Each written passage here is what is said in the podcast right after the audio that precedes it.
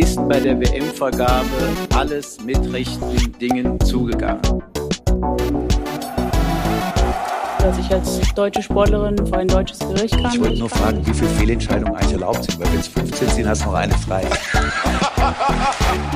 Da muss man aufpassen mit dem, was man sagt, was man schreibt und wie man das rüberkommt. Vor drei Tagen zu Katar und dann ist ein Interview Ich möchte vielleicht in diesem Zusammenhang mal daran erinnern, an Artikel 1 des Grundgesetzes. Die Würde des Menschen ist unantastbar. Ja, liebe Hörerinnen und Hörer, herzlich willkommen zu der 13. Folge von unserem ähm, Podcast Liebling Bosmann nach einer ähm, eher kurzen Urlaubspause.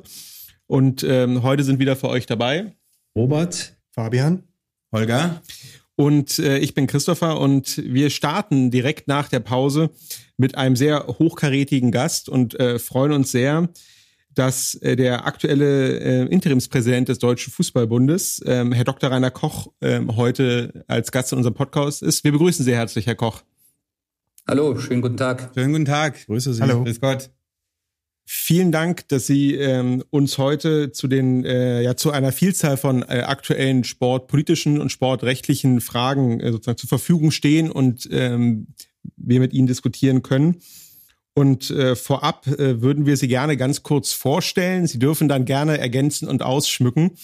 Sie äh, sind in Kiel geboren und dann hat es Sie aber früh nach äh, München verschlagen zum Studium Referendariat und haben dann ähm, nach dem Abschluss äh, in Jura auch promoviert zu einem äh, immobilienrechtlichen Thema und gar nicht zum Sportrecht und ähm, sind seit äh, vielen Jahrzehnten auch sehr aktiv gewesen im Sport, zuerst auch als Trainer und dann in verschiedenen Funktionen als Präsident des Bayerischen Fußballverbandes und auch des Süddeutschen Fußballverbandes und auch in vielen Ämtern des DFB und auch international auf UEFA und FIFA-Ebene, unter anderem im Exekutivkomitee.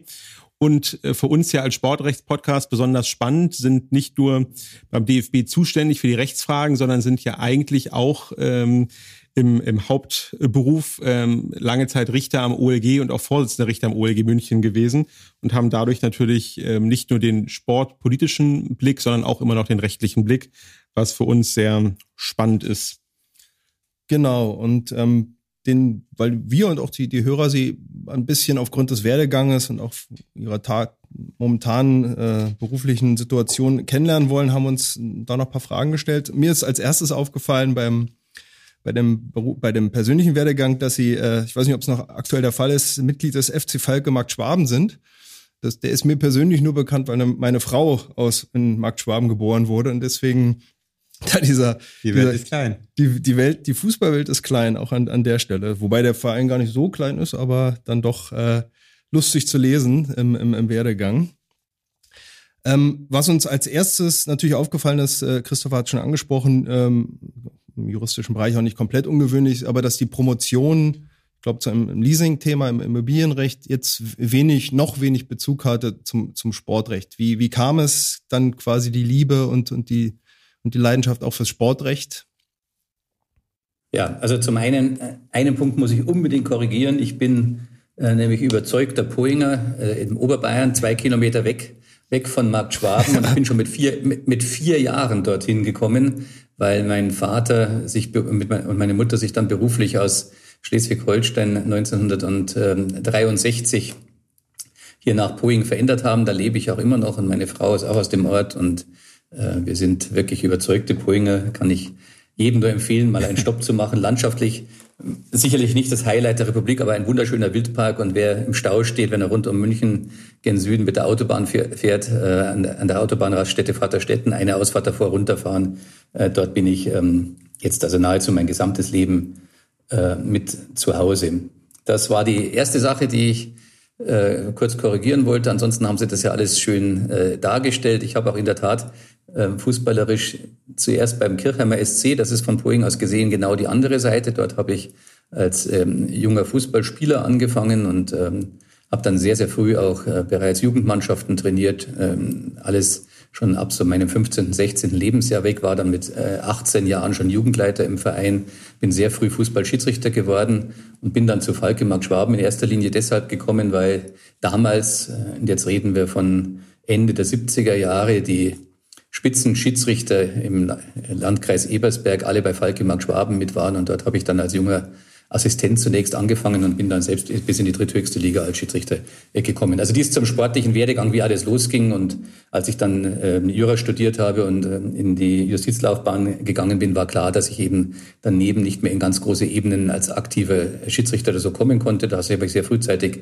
gesehen und auch entschieden und bin dann parallel in die Sportgerichtsbarkeit eingestiegen und, und zunächst viele Jahre ohne besondere Ambitionen jetzt, äh, was Weiterkommen betrifft, im Jugendsportgericht, äh, Verbandsgericht für den Jugendfußball in Oberbayern. Da war ich ähm, sechs oder sieben Jahre lang Vorsitzender und bin dann über die, das Regionalligasportgericht 1996 Beisitzer dann im DFB-Sportgericht geworden und 1998 in, atypisch für den DFB in sehr, sehr jungen Jahren ähm, Vorsitzender des Bundesliga-Sportgerichtes geworden, was ich dann bis 2007 war. Und das ist eigentlich der Schlüssel für alle weiteren Schritte, die ich im Fußball hinterher gemacht habe, weil ich über diese Funktionen dann natürlich auch ähm, viele Unterstützer gefunden habe und so dann sowohl in Bayern 2004 Verbandspräsident werden konnte und über die Sportgerichtsbarkeit dann auch in vielfältige andere Fußballpositionen gekommen bin. Ähm, mhm. in Blick auf das Promotionsthema von mir ähm, muss ich eine Sache vielleicht ein wenig korrigieren. Ähm, also in der Tat, dass die Promotion lautet Immobilienleasing, aber es geht dann weiter. Ein Beitrag zur Zivilrechtsdogmatik des Leasing. Ich bin bei einem der berühmtesten Juraprofessoren seiner Zeit, äh, nämlich Professor Wolfgang Fickenscher, leider vor einigen Jahren jetzt verstorben. Die Älteren werden und den Juristen werden noch sein Schuldrechtslehrbuch mit kennen. Ähm, ich habe mich bei ihm vom vom, vom, vom Kopierer, vom studentischen Hilfskraft Kopierer bis zum Vollzeitassistenten äh, durch die Jahre gekämpft. Ich habe äh, auf diese Art und Weise mein meine Studium, meine Ausbildung finanzieren können und habe also an dem schuldrechtlichen Lehrstuhl ähm, gearbeitet. Er hat ja auch Kartellrecht und verschiedene andere Bereiche mit betreut und ähm, ich war von Anfang an Jedenfalls in den Jahren damals, später bin ich dann zum Strafrecht gewechselt.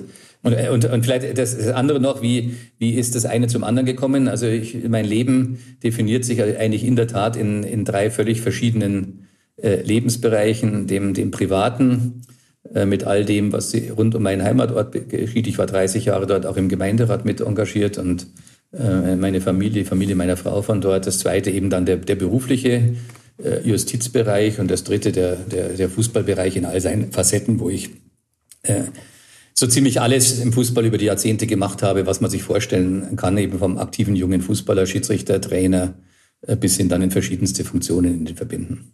Mhm, okay. Jetzt haben wir gehört, äh, die, die Tätigkeit als Richter am, am Strafsenat in am OLG München haben Sie aufgegeben, sind jetzt Präsident von, von drei Verbänden. Und der Hörer, also wir, vielleicht auch mit der Verbandsstruktur im, Einzelnen nicht so vertraut, stellt sich so die Frage, wie sieht so ein, so ein normaler Arbeitstag bei Ihnen aus? Äh, vielleicht können Sie uns einen kleinen Einblick geben, was, was diese Ämter mit sich bringen. Ja, ich glaube, Arbeitstag äh, darf man als Bezeichnung gar nicht wählen, weil es ist im großen Maße eigentlich eine, eine, eine 24-7-Beanspruchung. Und eine der wichtigsten Eigenschaften, die man, glaube ich, haben muss, gilt für Politiker wahrscheinlich auch, ist, dass man in der Lage sein muss, immer wieder auch innerhalb eines Tages in kürzester Zeit umzuschalten zwischen den verschiedenen Lebensbereichen und äh, Lasten oder Belastungen aus dem einen Bereich dann nicht in, in die nächste Phase mit, mit hinüberzunehmen. Mhm. Ähm, ich bin auch im Übrigen nicht vollständig ausgestiegen aus dem Beruf, sondern ich bin aktuell jetzt nur äh, tatsächlich vollständig beurlaubt. Also ich bekomme auch keinerlei Geld, muss äh, nicht einmal die Beihilfeleistungen für Kranken Versicherung und ähnliches. Also ähm, ich bin vollständig äh, auf einer Nullstelle als Vorsitzender Richter am Oberlandesgericht, aber äh, im Moment bis, äh, bis zum nächsten Jahr. Äh, das ist immer für die Wahlperioden so vereinbart und äh, dann kann ich auch wieder zurückkehren, wenn ich ähm, keine weitere Ver Verlängerung beantrage oder sie mir nicht bewilligt würde. Also ich habe dann noch bis zum 1. Januar 2025, bis ich das Pensionsalter erreicht habe. Ich war von 2007 bis Ende 2019 war ich halbtags beschäftigt und war dann der erste äh, Richter am Oberlandesgericht München, der auf einer Halbtagsstelle zum Vorsitzenden Richter ähm, eines Strafsenats ähm, gemacht worden ist, äh, zusammen mit einer Kollegin, die wir uns dann den Senat geteilt haben. Das fand ich äh, auch unter dem Aspekt sehr schön, weil es dadurch auch äh, ermöglicht wurde. Für Halbtagsstellen sind ja oftmals Frauen noch sehr viel mehr daran interessiert, äh, dass das jetzt eben als Möglichkeit auch eröffnet worden ist. Das war vorher nicht der Fall. Also das ist die, der berufliche Status, in dem ich mich im Moment befinde. Jetzt müssen Sie mir nochmal drauf helfen. Was war der andere Teil der Frage? Im Prinzip einfach nur eine Beschreibung, wie, wie dieser Arbeitsalltag aussieht. Ah, wie, wie, wie, so ein, ja, wie so ein Arbeitstag aussieht. Also äh, man darf es, glaube ich, überhaupt nicht als Arbeit äh, definieren, weil dann gerät man in völlig falsche Fahrwasser. Was ist das, was ich jetzt gerade mit, mit euch, mit Ihnen, äh, mit Ihnen mache, wenn ich nicht äh, generell eine, äh, eine, eine, eine Freude daran hätte oder eben Fußball mitgestalten zu können. Und zur Gestaltung gehört natürlich auch das Diskutieren mit interessierten Fachkreisen. Dann kann man es nicht machen. Insofern ähm, ist man eigentlich tagtäglich mit äh, den verschiedensten Aufgabenstellungen mit berührt. Äh, man kann nur an, auf der Ebene, auf, dem, auf der ich äh, aktiv bin, ähm, die Funktionen ausüben, wenn man jeweils über sehr, sehr gute Mitarbeiterstäbe verfügt und wenn man darüber hinaus auch bereit ist, äh, auch Verantwortung zu delegieren, zu übertragen und äh, dann eben auch sehr, sehr viel im Team mit ähm, mitzuarbeiten. Insoweit ist dann jeder Tag auch unterschiedlich. Im Moment ist es natürlich eine Ausnahmesituation, weil jetzt diese zusätzlichen Aufgaben gemeinsam mit Peter Peters den DFB zu führen noch hinzukommen. Aber im Grundsatz ähm, ist ist, ist dadurch jeder, jeder Tag natürlich ein bisschen ähm, auch mit anders. Es gibt die klassischen Aufgaben, die man in Organisationen immer hat, die Verwaltungstätigkeiten, aber dann ist man in meinen Funktionen natürlich vor allen Dingen auch sehr viel kommunikativ unterwegs. Also man repräsentiert ja auch den Verband, man ist der Ansprechpartner für die äh, verschiedenen gesellschaftspolitischen, sportpolitischen Institutionen. Man äh, muss den Verband gegenüber diversen Regierungen, Behörden vertreten und ähm, mhm. Also das, das kann man, man kann das jetzt äh, schwer beschreiben, was jeweils von 9 bis 18 Uhr ähm, mit anfällt. Äh, jetzt in dieser Woche, wir nehmen es jetzt auf, heute am, am, am Donnerstag. Äh, gestern Abend war ich etwa in Nürnberg, wo meine Fußballorganisation aus Mittelfranken, Bayern hat sieben Bezirke, sind ja insgesamt viereinhalbtausend Vereine, wo die mittelfränkischen Funktionäre des Verbandes äh, sich mal wieder getroffen haben. Da bin ich mit hingefahren, habe dann mit äh, einigen Leuten gesprochen, mir schildern lassen, wie die Problemstellungen jetzt auch bei den Vereinen ausschauen.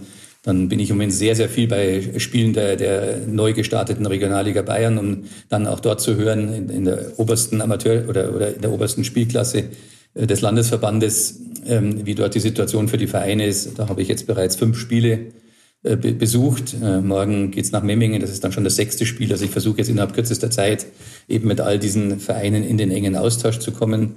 Ähm, vor ein paar Minuten hat mich Manni Schwabel angerufen, Präsident von der Spielvereinigung Unterhaching. Der hat ähm, ein äh, Spezialproblem mit einem einzelnen Spieler gehabt, was gelöst werden sollte. Dann, Wir dachten dann schon mit dem deutsche, neuen Trainer.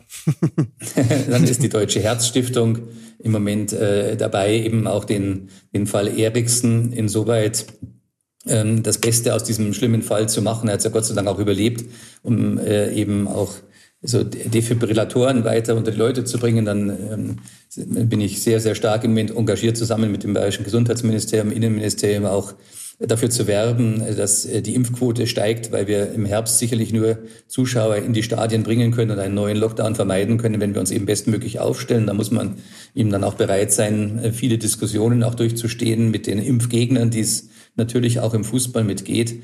Äh, dann habe ich sehr viele Abstimmungsgespräche mit meinen Kollegen aus den anderen Landesverbänden, natürlich auch mit dem Kollegen Peters.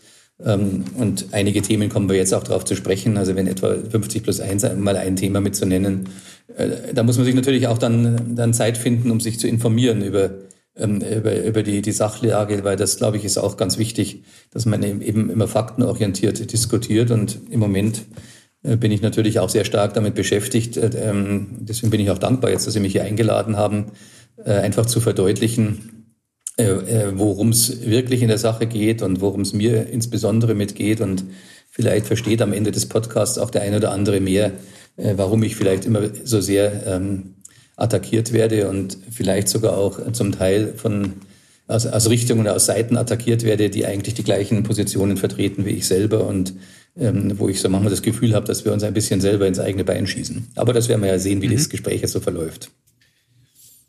Das ist ja tatsächlich ein sehr, sehr spannender Alltag, der ja auch abweicht von dem, was Juristen jetzt mit der klassischen juristischen, juristischen Ausbildung machen würden. Und wenn man sich so ein bisschen die letzten Jahre anguckt, sind ja die juristischen Tätigkeitsbereiche im Sport werden ja immer mehr. Es gibt immer mehr Vereine, gerade der, der Bundesliga, die eigene Justiziare und oftmals inzwischen nicht nur einen, sondern auch zwei oder drei ähm, beschäftigen. Und ähm, es gibt ja auch immer mehr Referendarstellen zum Beispiel, um auch junge äh, Juristinnen und Juristen daran zu führen. Und auch im DFB selber gibt's ja auch auf den äh, obersten Ebenen gab und gibt es immer eine relativ hohe Juristenquote von der ähm, Ausbildung her. Ähm, warum glauben Sie, dass das so ist? Und hat man als Jurist vielleicht gerade sozusagen besondere Kenntnisse oder Fähigkeiten, die einen für diese Funktionärstätigkeit auch ja, besonders schulen? Also zum einen hat sich der Fußball in den letzten Jahrzehnten natürlich ähm, immer mehr weiterentwickelt. Es äh, hat, spielen immer mehr wirtschaftliche Fragestellungen eine Rolle. Es sind äh, immer mehr Geldfragen von Bedeutung. Und in dem Moment, äh, wo es eben nicht mehr reines Hobby ist oder äh, es um kleine Beträge geht, äh, desto mehr nimmt natürlich auch dann äh, das Interesse daran zu, ähm, sich gegebenenfalls auch für, äh, für die Durchsetzung seines Rechtes zu verwenden, äh, von Rechtspositionen, die man mit annimmt. Und äh, das geht ohne uns Juristen ähm, nur schwerlich. Und ähm, ich glaube, es kommt heute kein, kein größerer Sportverein, keine Sportorganisation sowieso nicht, kein Verband mehr ohne, ohne fachlich spezialisierte Juristen aus.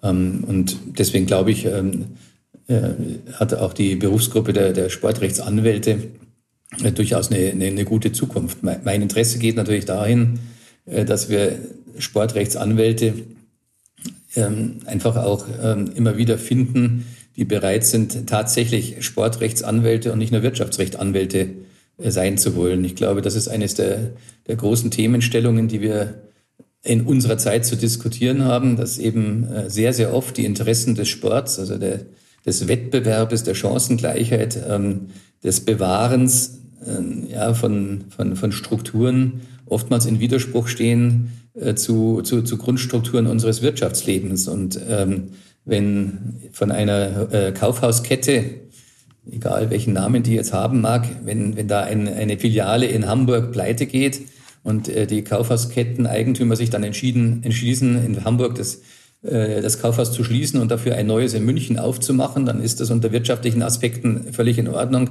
stört keinen.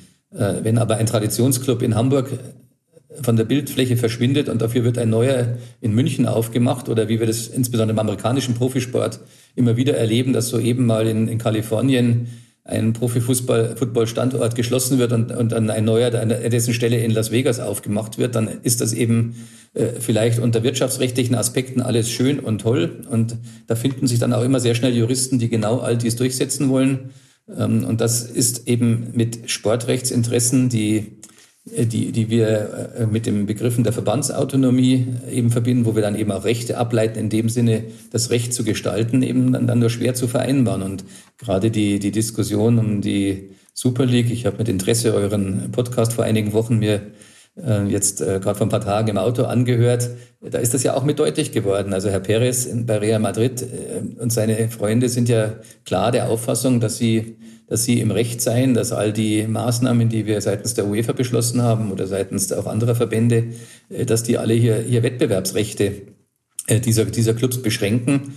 Ähm, so, und auf die, die Berufsgruppe mit zurückbezogen, äh, äh, zurückkommt, ist es halt unglaublich wichtig, dass wir das Sportrecht auch dahingehend weiterentwickeln, dass es eben nicht nur als Wirtschafts- und Kartellrecht begriffen wird, sondern äh, dass wir tatsächlich Interessen, ähm, Inter Interessenjurisprudenz auch betreiben, also Lobbyarbeit. Und dafür brauchen wir eben auch gute Juristen. Und ich bin froh über je, jeden Sportrechtler, der eben auch zunächst sein, seine ersten äh, Meriten sich im, im Bereich des Verbands oder des Vereinsfußballs erwirbt. Ja. Hm. Auf diese Ziel, Zielkonflikte, die Sie angesprochen haben, kommen wir auch äh, nachher noch äh, eingehender zurück. Genau, es ist aber schon eine, eine, eine schöne Überleitung. Wir wollen uns jetzt noch als nächstes ein bisschen mit Ihrer Rolle beim DFB beschäftigen. In der öffentlichen Wahrnehmung ist sicherlich der, der, der DFB nach, sagen wir mal, nach der Bundesregierung und dem, und dem, dem Bundestag äh, die prominenteste äh, Einrichtung und äh, öffentliche Einrichtung, Einrichtung in, in Deutschland, ähm, hat aber spätestens natürlich seit dem, seit dem Sommermärchen und den, den Affären, die sich daran angeschlossen haben, um, um jetzt in unterschiedlicher Form gehen wir auch dann auch darauf ein, aber äh, als Stichworte äh, gab halt die Wikipedia-Artikel zu, zu Curtius, äh, die dort vor in dem Zusammenhang. Es gab Beauftragung Sport Total, äh, die kritisch hinterfragt wurde die Rolle von Freshfields bei der, bei der Untersuchung des, des Sommermärchens. Also diverse, diverse Skandelchen, auch in, gerade in Bezug auf ihre Person, sie als, als Zielperson, die wir uns im Einzelnen vielleicht auch noch anschauen werden. Ähm, zuletzt Qatar Airways, äh, auch in der öffentlichen Warnung sehr kritisch wahrgenommen. Die ganz, die ganz einfache Frage, macht es Ihnen eigentlich noch Spaß? Äh, wir haben Sie jetzt kennengelernt als, als jemand, der da auch mit einem gewissen äh, Anspruch an die Sache rangegangen ist und eine Zielsetzung hat. Ist, macht es, macht die, die Arbeit für den DFB, macht die Ihnen noch Spaß? Also grundsätzlich macht mir die Arbeit für den Fußball Spaß. Und ähm, grundsätzlich nehme ich natürlich äh, verschiedene Welten auch mit wahr. Ähm, und diejenigen, denen ich in allererster Linie äh, verbunden zunächst mal bin, von denen ich ja auch mein demokratisch legitimiertes Mandat habe, also die Führungspersonen, insbesondere in den Amateurvereinen, äh, da fühle ich mich sehr wohl und das erlebe ich auch in diesen Tagen, wo immer ich hinkomme. Also das ist eine ganz andere Wahrnehmung als die, ähm, die, die, die Wahrnehmung, die Sie jetzt gerade natürlich zu Recht mit beschrieben haben, wie sie sich in den Medien mitfindet. Und ich bin gespannt auf die nächsten Minuten, freue mich auch drauf, weil Sie sagen Skandälchen und Zielscheibe. Und ich würde einfach darum bitten, dass wir sehr faktenorientiert äh, über die Dinge sprechen, denn äh, aus meiner Sicht ist es eben äh, doch so, dass ich einer, hier einer sehr, sehr gezielten, aufwendigen Medienkampagne seit Monaten ausgesetzt bin, die ähm, Zielsetzungen verfolgt, die, die halt klar darin bestehen, die Positionen, für die ich wirklich stehe, aus meiner Sicht eben zu, zu verwischen. Aber ähm, ich bin, bin ja nun selber Jurist und äh, auch Richter und bin deswegen auch gerne, gerne gewillt, transparent allen äh, Fragen zu begegnen. Aber ich muss Sie nur um eines bitten, äh, wenn Sie auch bestimmte Dinge mit mir in Verbindung bringen, dann benennen Sie sie bitte konkret und dann kann ich auch konkret dazu etwas äh, sagen. Ähm, was aus meiner Sicht einfach aufhören muss, ist diese über Monate hinweg, ähm, dieses über Monate hinweg erfolgende Rufmord-Bashing, ähm, was ich, ähm, wo, wo ich wenig entgegensetzen kann, wo ich dann ein Stück weit auch wehrlos bin. Ähm, aber ich weiche keiner äh, konkreten Fragestellung aus. Es, es ging, glaube ich, jetzt auch gar nicht um unbedingt bei den bei den Beispielen äh, darum, dass das äh, zwingend irgendwie mit Ihnen zu tun hat, sondern mehr so um die Gesamtsituation, äh, Gesamtdarstellung des des DFB. Ähm, dem sie ja auch mit angehören, ähm, aber jetzt jetzt äh, irgendwie ja, we weniger darum äh, um, um irgendeine Form der Beteiligung von ihnen daran, sondern letztlich das Gesamtbild. Gut, äh, gut wäre aber unehrlich, wäre aber unehrlich, äh, wenn wir jetzt so tun würden, dass es äh, nicht äh, ganz ganz oft in erster Linie um mich geht. Ich glaube, es geht ganz gezielt sehr oft nicht um mich als reiner Koch, sondern einfach um äh, die, die, den im Moment bekanntesten äh, maßgeblichen Vertreter des Amateurfußballs, der äh, eine der wenigen Stimmen ist, die, die bundesweit mit bekannt sind und der eigentlich die ganze Zeit auch versucht, genau diese Themen, äh, diese Themen mitzusetzen. Und ich nehme halt wahr, dass immer dann, immer dann, wenn ich genau diese Themen anspreche oder besetze, dass dann immer wieder äh, fast postwendend ähm, äh, äh Skandal, äh, Skandalbashing betrieben wird. Nur wenn ich eben die Gegenfrage stelle, was habe ich denn überhaupt vorwerfbar oder, oder Falsches gemacht, dann wird äh, die Gesprächsluft immer sehr schnell sehr dünn. Und ähm, das ist nur dann sehr schwierig, da etwas dagegen, äh, äh, dagegen zu setzen. Ne? Aber ähm, viele Themen, viele Themen, auch die Sie ansprechen, äh, auf die wir vielleicht auch heute zu sprechen kommen, haben auch gar nicht in allererster Linie etwas mit dem DFB zu tun. Also der DFB oder dann auch ich als äh, erster Vertreter werde ganz oft für Themen verantwortlich gemacht, für die der DFB überhaupt nicht die Zuständigkeit hat. Und ähm, das ist schon auch ein interessantes Phänomen. Dort, wo der DFB übrigens die Zuständigkeit hat nach der Satzung, nämlich beim Thema 50 plus 1, und ich bin vielleicht der entschiedenste Verfechter der 50 plus 1 Bestimmung aus dem gesamten DFB-Präsidium, dort wird interessanterweise seit Jahren die, die, die, die, die Mitverantwortung oder die Zuständigkeit des DFBs in den Hintergrund gedrängt. Und ich habe jetzt erst in den letzten Wochen es erreicht, dass jetzt wir beim Bundeskartellamt äh, auch mit noch beigeladen worden sind. Und ähm, in der Vorbereitung auf unseren Podcast heute habe ich mir auch noch mal die Presseerklärung des Bundeskartellamts angeschaut und wo da steht dann plötzlich drin, äh, dass der DFB der Vorgänger der DFL mit sei, was beim Thema 50 plus 1 schlichtweg falsch ist. Also dort, wo wir wirklich Zuständigkeiten haben, wird immer wieder versucht, äh, dann den DFB auch aus dem Rennen zu nehmen, weil man äh, selber lieber entscheiden möchte, ähm, ohne DFB. Und auf der anderen Seite, bei ganz vielen anderen Themen, da wird dann schnell der DFB in die erste Reihe geschoben, obwohl die Zuständigkeit dort gar nicht so sehr äh, mitliegt. Auch hier, ich will nichts ausweichen, aber wir müssen immer versuchen, jetzt so, so konkret wie möglich Thema für Thema abzuarbeiten Ja. und dann zum Teil auch, auch Hintergründe mit anzusprechen. Sie haben jetzt äh, zwei wichtige Themen angesprochen. Einmal äh, die Zuständigkeit und die Struktur des DFB und der, ja, die, die Gemengelage DFL und DFB.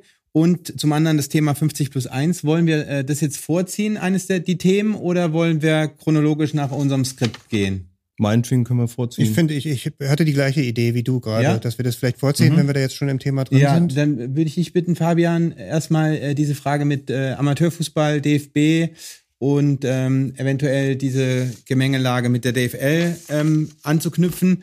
Da gab es ja auch das ähm, Interview mit äh, Herrn Dr. Koch beim aktuellen Sto Sportstudio.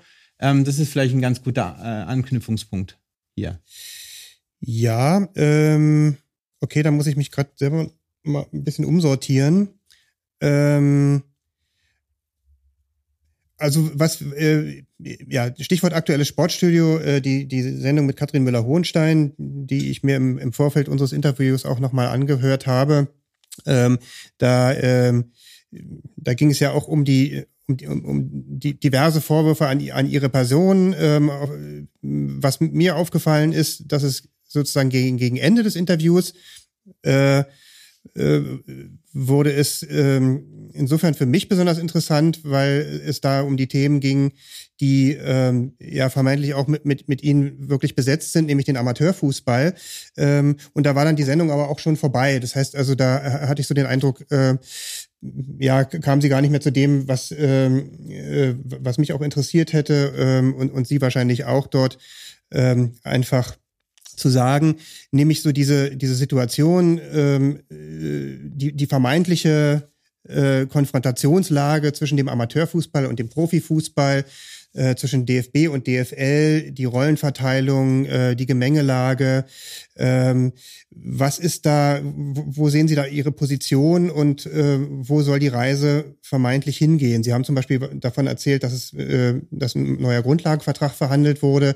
Ähm, ich, äh, ich erteile Ihnen gleich das Wort. Ich wollte nur einen, einen Schwenker noch kurz machen. Es gab ja schon mal diese die Situation äh, vor ein paar Jahren, dass um den Grundlagenvertrag es große Aufregung gab, ähm, weil der angeblich äh, zu Lasten der äh, des DFB beziehungsweise zu Lasten der Amateure ausgestaltet sei. Äh, da gab es ja unterschiedliche Regelungen davon, wer wem unter welchen Bedingungen was zahlt.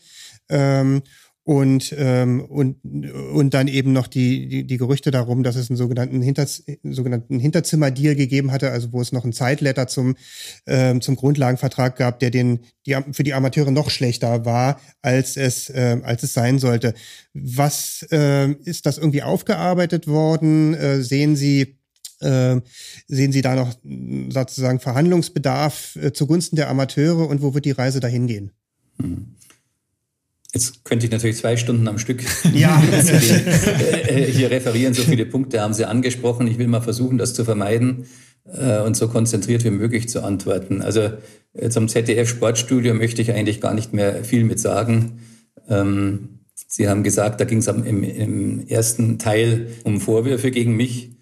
Ich sage Ihnen, wenn Sie die Sendung nochmal ganz genau analysieren und anschauen, es ist kein einziger konkreter Handlungsvorwurf mir gegenüber erhoben worden. Es äh, ist aber die ganze Zeit versucht worden, hier, äh, und das passiert ja nicht nur in dieser Sendung, sondern ganz generell, ähm, hier einen personellen, dreckigen Machtkampf zu beschreiben oder ähm, die, die Leute als korrupt oder ähnliches darzustellen oder dass die sich ähm, um alles kümmern, nur nicht um die Sache selber.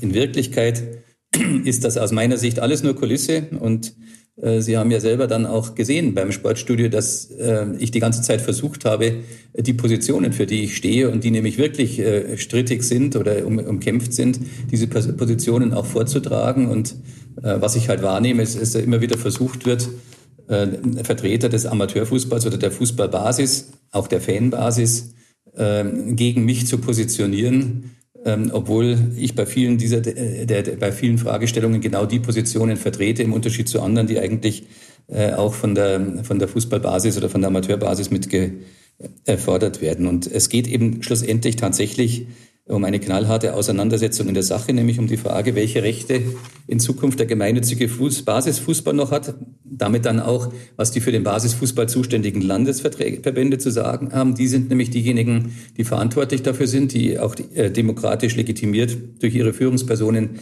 äh, diesen Teil des Fußballs äh, vertreten. Und auf der anderen Seite stehen einfach die Interessen der Kapitalgeber, der Investoren. Und jetzt haben wir eben in den nächsten Jahren grundlegende Entscheidungen äh, zu treffen. Und dann geht es eben um Verteilungsfragen. Dann geht es um die Frage, wie viel zusätzliche Millionen Euro fließen aus den Einnahmen des Profifußballs. Und das muss man auch mal klar zuordnen. Es ist nicht DFL gegen DFB, sondern der DFB ist das Dach. Da sind auch Einnahmen aus dem Profifußball von der Nationalmannschaft, Einnahmen des Profifußballs aus der Nationalmannschaft einerseits und aus dem Bundesliga- und internationalen Vereinsspielbetrieb andererseits. Das sind die Einnahmen des Profifußballs und auf der anderen Seite steht der, der gemeinnützige Basisfußball. Und das ist natürlich ein großer Verteilungskampf und äh, die, die einen wollen möglichst wenig äh, da abgeben, die anderen wollen möglichst äh, viel davon haben. Das ist dann auch eine, eine, eine Frage des Kampfes um, um Solidarität und dann die Frage, ähm, was hat dann auch Vorrang? Dann haben wir natürlich die Probleme mit, mit unseren Nationalmannschaften, ähm, die, die alle sehr kostenintensiv sind. Und jetzt geht es eben genau um hohe Millionenbeträge, für Unterstützung für Landesverbände, für kostenintensive Talentförderung in den unteren Jugendjahrgängen. Das ist wie sonst in der Gesellschaft auch. Die Grundschulen, Kindergärten können keine Einnahmen erzielen. Die sind darauf angewiesen, auf Steuer, Steuergelder äh, derer, die später mit dem bestens qualifizierten, kostbaren Bildungsgut äh, dann selber ihre Einnahmen äh, erzielen können. Und jetzt wird es eben entscheidend sein, Mitbestimmungsrechte durchzusetzen. Wir, aus vielen vernünftigen Gründen lagern wir die wirtschaftlichen Aktivitäten des Deutschen Fußballbundes jetzt aus in eine Kapitalgesellschaft, sodass das DFB-Präsidium, das EV-Präsidium nicht mehr direkt zuständig ist. Und das sind jetzt zum Beispiel die großen Fragen, über die sich aber kaum einer mit Gedanken macht. Das ist aber die entscheidende Frage. Wer hat dann Mehrheitsrechte? Gibt es in dieser, in dieser KG zukünftig einen Aufsichtsrat, der noch durch die im Moment die Mehrheit äh, bildenden ähm, äh, Bereiche des Deutschen Fußballbundes bestimmt werden? Äh, oder sagt man dann, das sind die Amateure, die sollen sich da nicht drum kümmern und dann sind zwangsläufig dort ähm, Wirtschafts Wirtschaftsvertreter, die das Sagen haben? Ähnliches Thema, wie wir es in den Clubs auch miterleben. Und genau darum geht's jetzt, um dann um Fragen, wie viel Geld investieren wir für Frauen- und Mädchenfußball. Ich kann nur sagen, in der Zeit, in der ich jetzt erster Vizepräsident im DFB bin, und das ist nicht nur mein Verdienst, sondern das ist auch das Verdienst von Stefan Osnabrücke, von den Kollegen aus den Landes- und Regionalverbänden. Aber in der Zeit sind die Gelder, die für den Amateurfußball ausgegeben worden sind, mehr als verdoppelt worden. Das Herr, ist ein Faktum. Herr Koch, ähm, darf ich da mal reingrätschen? Ja, ähm, seit 2017 gibt's ja schon die DFB GmbH. Könnten Sie da noch ja. mal erklären, was da jetzt noch ähm, im Hinblick auf 2022 äh, geändert werden soll?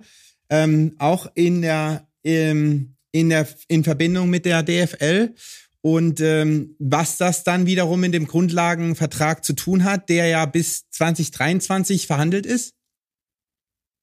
Gut, mittelbar hat es eine ganze Menge miteinander zu tun, weil alles miteinander verwoben ist, alles miteinander verschränkt ist. Aber ähm, es ist jetzt so, dass ab dem Jahr 2022 eigentlich alle, äh, alle Themenstellungen des Deutschen Fußballbundes, die nicht dem gemeinnützigen Fußball zuzuordnen sind, sondern dem, sondern wirtschaftlichen Geschäftsbetrieben, äh, dass die äh, in, in einer äh, Unternehmensform eben dann auch betrieben werden. Das hat äh, steuerliche Hintergründe, das hat auch äh, Praktikabilitätshintergründe. Das macht in jeder Hinsicht Sinn. Also bei mir in meinem Bayerischen Fußballverband etwa, wir haben schon seit 2005 eine entsprechende GmbH und ich habe schon seit 2007 äh, sämtliche wirtschaftlichen Aktivitäten ausgelagert auf eine hundertprozentige Tochtergesellschaft des Bayerischen Fußballverbandes e.V. Also das ist insoweit äh, eine dringende Notwendigkeit, gegen die man auch keine sachlichen Einwände erheben kann. Aber äh, bloß weil man sich steuer, steuerlich oder auch unternehmenstechnisch sauber und äh, modern aufstellt, bedeutet das ja noch nicht, dass diejenigen, äh, die, äh, die, die eben für den Fußball äh, auch eben Mitbestimmungsrechte einfahren, dass die plötzlich außen vor bleiben. Sondern jetzt muss es eben darum gehen, ähnlich wie bei 50 plus 1 in den, in den Vereinen, jetzt muss es eben darum gehen, dass die, die echte Fußballbasis, dass wir unsere Mitbestimmungsrechte erhalten und äh, erhalten können. Und das geht eben dann über die Strukturen innerhalb ähm, ja, der, der Aufsichtsorgane der, der, der zukünftigen KG, also Gesellschafterversammlung, Aufsichtsrat. Und das sind die Entscheidungen, die jetzt gerade in der Diskussion mitstehen. Die, die Frage zum Beispiel auch, ähm, inwieweit äh, die Position des DFB-Schatzmeisters weiterhin angebracht ist oder ob das alles auf einen hauptamtlichen äh, Finanzdirektor übergehen soll und wir dann äh, vielleicht nur für, für Teilfragen noch einen Vizepräsidenten Finanzen haben. Am Ende ähm, am Ende wird da immer sehr, sehr stark mit, mit, mit modernen Unternehmensstrukturen äh, argumentiert, aber tatsächlich ist das natürlich auch immer damit verbunden, äh, dass dann äh, die, die, die, ja, die, die Fußballbasis,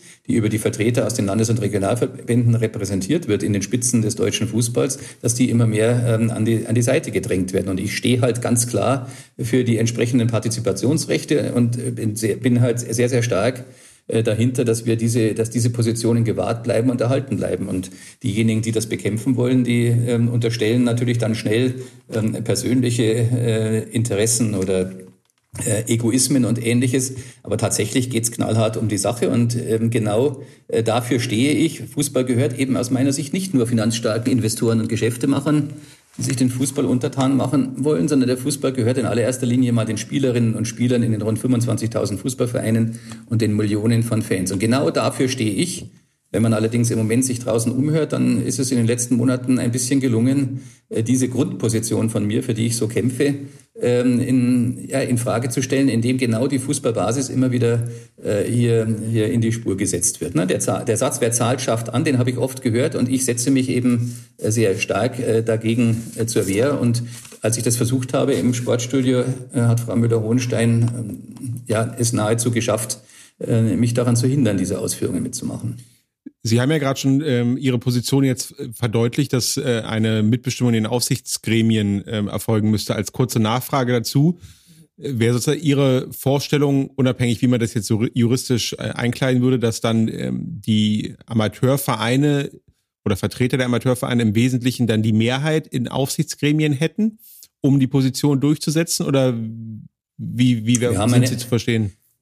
Ja, wir haben ja klare Mehrheitsverhältnisse innerhalb der DFB-Strukturen. Auf dem DFB-Bundestag äh, stellt der Profifußball der DFL äh, ein Drittel der Stimmen. Also die, die DFL ist ja genauso ein Mitglied des DFBs wie die anderen 26 Mitglieder auch. Also übrigens auch ganz wichtig, vielleicht auch für andere Themen heute noch, der DFB hat 27 Mitglieder. Der DFB ist ein Zusammenschluss von Organisationen, die ähm, jeder für sich einen Teilbereich des Fußballs zu verantworten haben. Der DFB ist der Dachverband und darüber hinaus äh, für einige Dinge wie die Nationalmannschaft etwa oder die internationale äh, Vertretung dann auch eigenständig mit zuständig. Und in dieser Mitgliederversammlung stellt die DFL eben ein Drittel der, der, der Stimmberechtigten und der Amateurfußball, die repräsentiert durch die Vertreter der 21 Landes- und der fünf Regionalverbände in Deutschland, ähm, stellt eben rund zwei Drittel der, der Stimmen. Und diese Mehrheitsverhältnisse, dafür kämpfe ich ganz entschieden, die müssen gewahrt bleiben ähm, in, in den, äh, in den, in den hundertprozentigen Tochtergesellschaften des DFB e.V., denn ganz, ganz viele Rechte sind ja ohnehin äh,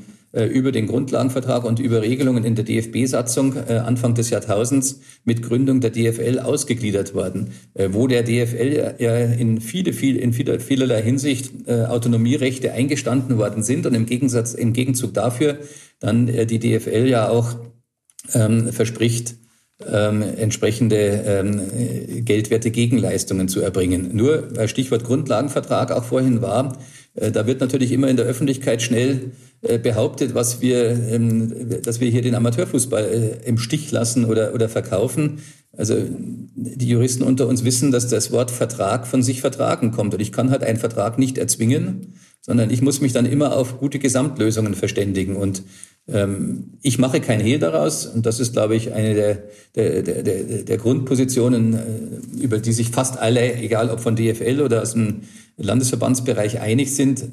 Es ist immer noch die beste aller möglichen Lösungen, dass wir ähm, unter einem Dach den Profifußball und den Amateurfußball miteinander vereinen. Das ist eine sehr inhomogene Veranstaltung, dann dieser DFB und ist natürlich auch die Ursache für die eine oder andere sachliche Differenz. Aber solange wir in dieser einen Organisation miteinander äh, so eng verbunden sind, zwingt es auch ein bisschen zum Kompromiss. Nur muss man dann eben auch sehen, dass Grundlagenverträge nicht diktiert werden können, sondern dass man versuchen muss, dann immer wechselseitig gemeinsame Lösungen zu finden Gut, also letztlich aber geht's doch, äh, ist es doch wahrscheinlich ein Verhandeln um ähm, ja um, um, um, um finanzielle Zuwendungen oder finanzielle Anteile ähm, an den an den Gesamteinnahmen und ähm, äh, widersprechen Sie mir bitte, ähm, aber da, da sehen Sie schon noch Luft nach oben, was den, was den Amateurfußball angeht. Ja, äh, was, den, was äh, viele Bereiche des gemeinnützigen Fußballs betrifft, sehe ich natürlich ganz äh, massiv noch Luft nach oben. Und ähm, ich finde es auch schade, dass ähm, viele, viele Leistungen nicht so äh, honoriert und, und anerkannt werden, die unsere 25.000 äh, Amateurfußballvereine in Deutschland erbringen. Und wir werden halt den Toni Groß der Zukunft nur entdecken können, wenn wir flächendeckend weiterhin allen Teilen der Republik und damit auch in Mecklenburg-Vorpommern ähm, bis in die untersten Vereine hinein äh, versuchen, gute Ausbildungsarbeit zu machen. Und ähm, dafür müssen wir Jugendfußballtrainer in den alleruntersten Mannschaften qualifizieren. Das wird niemals durch die durch die Profiklubs erfolgen können, weil da 25.000 Vereine, das ist unser kostbarstes Gut, was wir in Deutschland haben, dass eben der Achtjährige in aller Regel äh, zu Fuß oder mit dem Fahrrad ähm, oder, oder, oder mit zehn dann vielleicht er selber mit dem Fahrrad zum Fußballverein fahren kann, weil der ganz in der Nähe ist.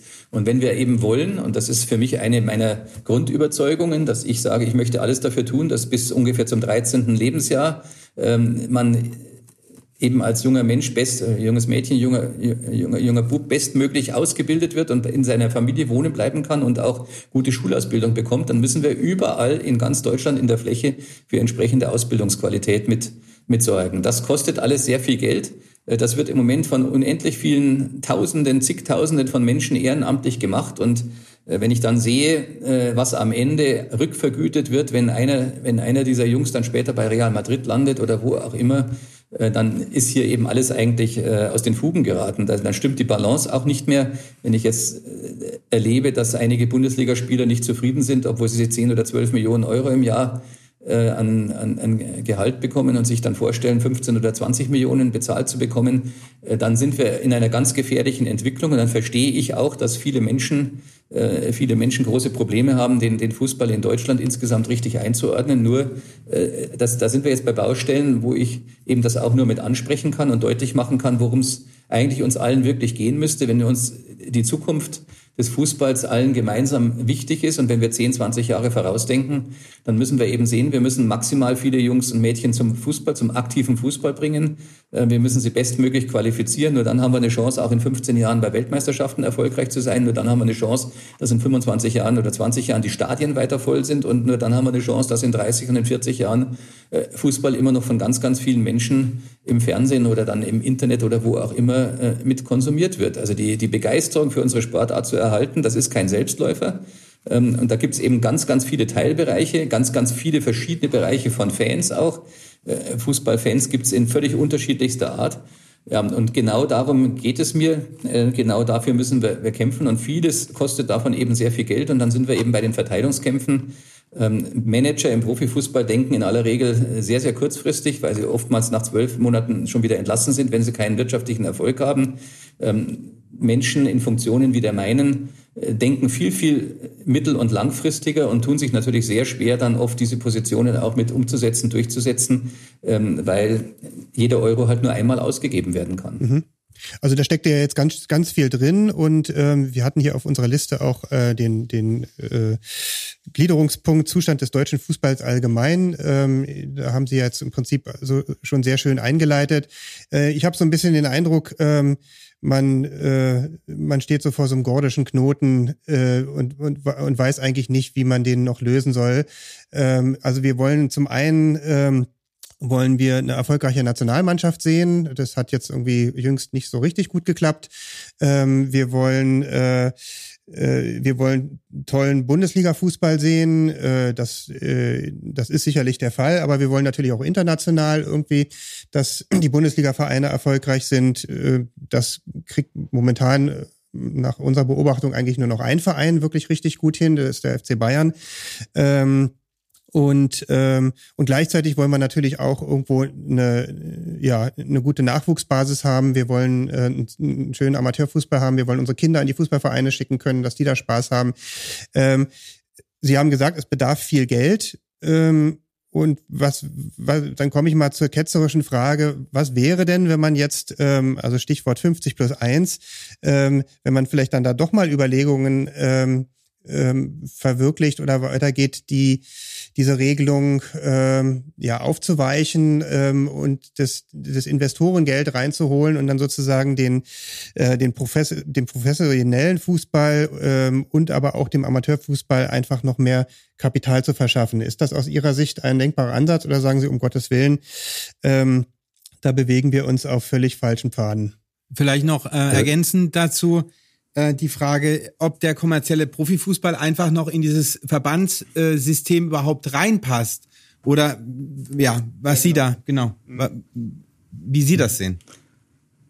Gut, also erste Frage, denkbarer Ansatz, muss ich natürlich sagen, ist es, denn es wird ja ständig äh, vorgedacht. Ich selber äh, rege dann immer an, die Sache etwas länger zu Ende zu denken, denn ähm, unterstellt, alle 18 Vereine der Fußball-Bundesliga würden ein entsprechendes Modell haben mit äh, den größtmöglichen Investoren, dann würde zu Ende gedacht am Ende in unserem Spielsystem es immer noch so sein, dass die letzten zwei absteigen und der drittletzte in die Relegation muss, obwohl alle mit ihren Worten äh, bestmöglich finanziert sind. Und äh, die die Grundprobleme des Fußballs würden, würden sich alle nur immer weiter fortsetzen. Und meine Erfahrung der, der ganzen Jahre ist, dass all die, die, die Einnahmenzuwächse nur dazu geführt haben, dass die Ausgaben für Spieler, für Spielerberater äh, und für andere Personen exorbitant zugenommen haben und keine Bereitschaft bestanden hat, genau diese Gelder dann auch wirklich dafür zu verwenden, den, den Fußball in seiner gesamten Breite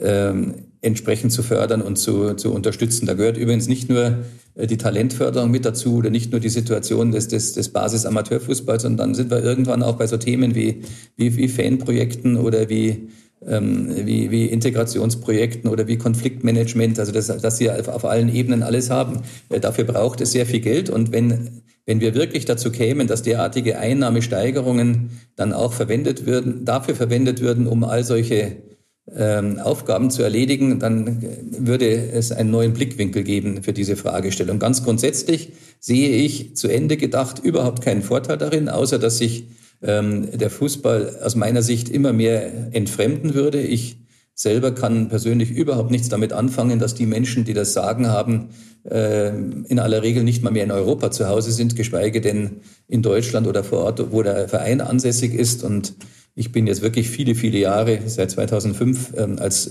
Matchdelegierter, UEFA-Delegate in ganz Europa unterwegs gewesen und habe eigentlich alle großen Clubs auch äh, dann vor Ort miterlebt. Und äh, wenn dann die, die, die Eigentümer entweder gar nicht da sind oder äh, kurz vor Spielbeginn einfliegen, oder wie der eine Präsident, der dann später tragisch äh, verunglückt ist von Leicester City, ähm, der mit seinem Hubschrauber äh, nach Spielende aus dem Mittelkreis abgeflogen ist. Das ist, sage ich Ihnen ganz ehrlich, das ist einfach alles nicht meine Welt, das ist auch mhm. nicht mein Fußball und ich sehe ähm, ich sehe keine großen Fortschritte für uns. Ich glaube auch nicht, dass wir uns mit den Methoden dauerhaft deswegen in der Welt besser behaupten würden. Und ähm, ich sehe halt nur, dass die Entfremdung immer größer wird. Und was ich in diesen Tagen wahrnehme, ist halt, dass gerade bei jungen Menschen ähm, dass das Interesse mir für die Sportart etwas zu schwinden scheint. Und ähm, das kann man nicht weiter tragisch finden, wenn man sagt, in den 70er Jahren hatten wir auch wesentlich weniger ähm, Enthusiasmus für die Sportart in der breiten Bevölkerung. Aber wenn man eben möchte, dass Fußball wirklich die große verbindende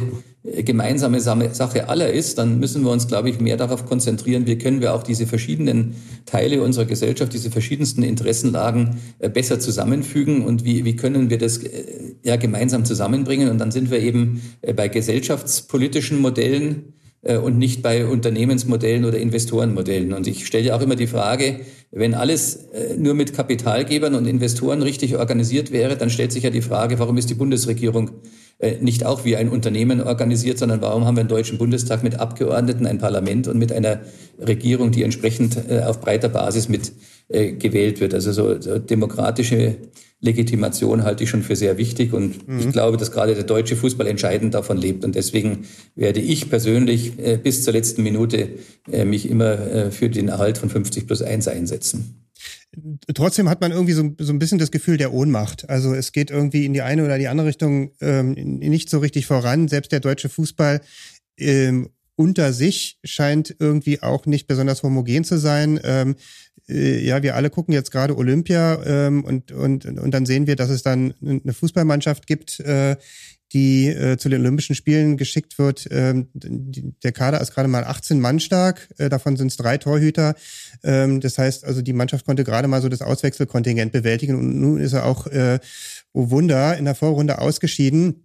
Ähm, das, ich finde das ziemlich traurig und ich frage mich da so ein bisschen, wie kann denn so etwas passieren? Also ich meine, da muss doch Begeisterung für so ein Turnier sowohl bei den Spielern als auch bei den Clubs da sein. Ist, ist da so wenig Solidarität vorhanden, dass man sagt, ich gebe meine Spieler nicht ab und, oder, und, und interessiert sowas nicht mehr? Offensichtlich ist das so und äh, ich finde es ganz, ganz traurig, was da jetzt in, in Japan zu sehen war. Und ich finde es ganz, ganz traurig, dass Stefan Kunz 100 Spieler benannt hat gegenüber dem, äh, den, den olympischen Verbänden und dann am Ende froh war, mit 18 äh, Spielern, davon drei Torhütern, nach Japan fliegen zu können. Ist man ohnmächtig? Im Moment ist meine Zustandsbeschreibung ein Stück dessen, was ich vermitteln will. Wenn man natürlich dann genau im Moment stimmungsmäßig sich vorrangig auch gegen die Personen stellt, die genau diese Dinge eigentlich alle etwas anderen regeln wollten, dann ist man, dann entsteht natürlich auch so etwas wie Ohnmacht. Ich kann nur sagen, ich habe mich mehrfach auch deutlich positioniert. Ich äh, appelliere auch da, daran, dass wir eben erkennen, dass es eben neben diesen Partikularinteressen im einzelnen Verein eben auch das Gesamtinteresse gibt und dem, der Begeisterung für unsere Sportart ist das natürlich total abträglich. Und, und man muss eben deutlich machen, dass wir vielleicht auch wieder einen neuen Schub auch bei jungen Menschen hätten schaffen können. Also in diesem kleinen Beispiel, wenn wir mit einer erfolgreichen Olympiamannschaft ähm, bis ins Halbfinale oder ins Finale wieder gekommen wären. Und das wird eben alles äh, hintangestellt. Erzwingen kann man nichts.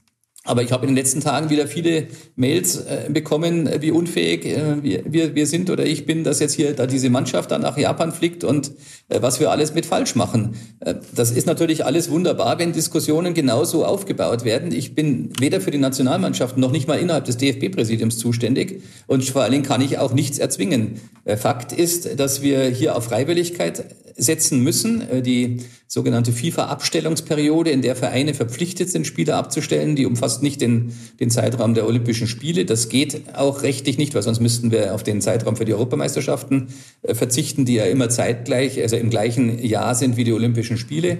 Äh, das wäre ein zu langer Zeitraum und deswegen muss man natürlich immer darauf setzen, dass Verbände und Vereine an der Stelle mit zusammenkommen. Nur Fakt ist, der DFB ist an dieser Stelle oder in diesem Punkt darauf angewiesen, dass er die Spieler aus den, aus den entsprechenden Profiklubs mit äh, bekommt. Stefan Kunz hat sich unendlich viel Mühe gegeben, zusammen mit Oliver Bierhoff und dem Management. Was das Ergebnis der Bemühungen war, hat man gesehen. Wir hatten auch schon Jahre, wo es anders war, wo ein gemeinsamer Wille da war. Bei entsprechend ist auch bei U21 Europameisterschaften oftmals eine ähnliche Situation. Ich sage am Ende, es ist in zweifacher Hinsicht völlig fehlgedacht. Zum einen glaube ich, dass solche Turniere jungen Spielern unendlich gut tun, wenn sie sich äh, tatsächlich mal da ähm, auch mit äh, weiterentwickeln können. Und zum anderen ähm, ist es einfach auch völlig abträglich, wenn wir dann mit solchen Ergebnissen äh, unsere Mannschaft nach Hause kommen sehen. Ja. Es sahen ja ein paar Clubs genauso wie Sie. Äh, äh trotzdem die Frage, wäre es nicht möglich, ähm, also natürlich, äh, wenn der DFB-Bundestag äh, mit der entsprechenden Mehrheit das beschließt, äh, eine Abstellverpflichtung auch für Olympische Spiele in die Statuten ähm, äh, zu implementieren? Das kann der DFB-Bundestag nicht rechtlich dann durchsetzen, weil wir dafür nicht die Kompetenz haben, die Entscheidungskompetenz haben, sondern die, die Abstellungsperioden sind weltweit äh, geregelt. Das ist weltweites äh, Fußballrecht von der FIFA ausgehend und im Übrigen hilft es uns ja auch nichts, wenn wir das für die Bundesliga beschließen würden. Wie Ein macht es Spanien? Wie macht es der spanische Verband?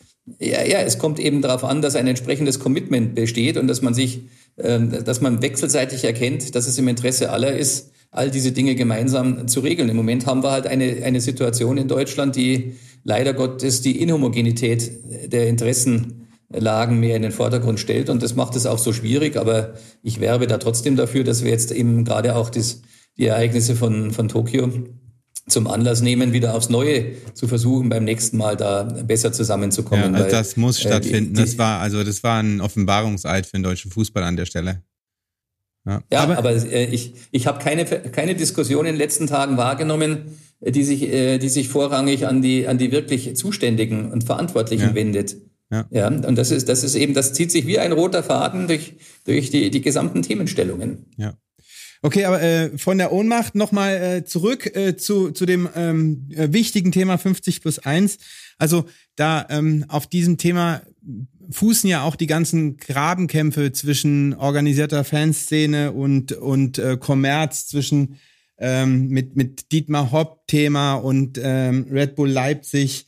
Ähm, dann gab es die Hoffnung, in Corona ein bisschen mehr Solidarität zu zeigen zwischen den Clubs. Die wurde auch wieder durch diese Ankündigung einer Super League äh, zerschlagen. Ähm, wie und jetzt kam zum Glück oder aus meiner Sicht zum Glück diese vorläufige Einschätzung des Bundeskartellamts, äh, die grundsätzlich äh, die 50 plus 1 Regel ähm, bestätigt, insofern, dass die 50 plus 1 Regel als als, als, als Grundsatz kartellrechtskonform sein kann, solange ähm, diese Ausnahmen, die es gibt, nicht diesem Ziel abträglich sind. Ähm, wie haben Sie, Sie hatten gesagt, Sie haben die vorläufige Einschätzung auch gelesen. Ähm, wie ist denn Ihre Meinung dazu? Äh, hat das Bundeskartellamt hier einen Pflock eingeschlagen? Ist es ein Handlungsauftrag an die DFL? Äh, ja, wie bewerten Sie die Einschätzung? Also zunächst, ich hatte es vorhin schon mal gesagt, es ist ein Handlungsauftrag an den gesamten deutschen Fußball, denn die 50 plus 1 Regel ist in der Satzung des Deutschen Fußballbundes festgeschrieben. Ähm, und selbst Ausnahme, weitere Ausnahmeregelungen, äh, die den DFL-Bereich betreffen, sind durch das DFB-Präsidium äh, auf Antrag der DFL mit zu beschließen. Also ich glaube, es ist ganz wichtig, deutlich zu machen, äh, wie hier auch Kompetenzen liegen und dass wir eben hier auch mit Mitbestimmungsrechte einfordern müssen und ähm, die Zielsetzung eben tatsächlich sein muss, diese Interessenlagen des Fußballs ähm, auch mit durchzusetzen. Aber das setzt natürlich in allererster Linie auch mal voraus, dass wir eben nicht, äh, dann, dann wird auch die Ohnmacht abnehmen, dass wir erstmal die Reihen richtig aufstellen und mal erkennen, wer wo steht. Und da kann ich einfach nur dafür werben, dass Leute wie ich oder Funktionsträger wie ich eben da wahrgenommen werden in den Positionen, die sie vertreten. Wenn man natürlich äh, sich vorrangig mit Menschen wie mir beschäftigt und äh, versucht, äh, hier ständig äh, denen das Leben schwer zu machen, dann, äh, dann, dann ist es natürlich wunderbar für diejenigen, die äh, im Schatten dieser Auseinandersetzungen dann versuchen, die anderen Dinge voranzutreiben. Also dieses, äh, dieser Beschluss des Bundeskartellamts oder dieses Schreiben hat äh, für mich ja vor allen Dingen herausgearbeitet, äh, dass es eben noch kein einfach kein Kartellrechtsverstoß ist oder nicht Verbot, äh, kein verbotswidriges Handeln ist, wenn man sich bemüht, Regelungen zu finden, die den Hauptzweck verfolgen, nämlich Gewährleistung der Ungewissheit des Spielausgangs und ähm, eben äh, den, den, das ist ein wettbewerbsneutraler Hauptzweck, die, die sportliche Veranstaltung als solches sicherzustellen. Und damit sind wir eben nicht mehr im klassischen Unternehmensrecht, wo eben der, der Schwächere den, den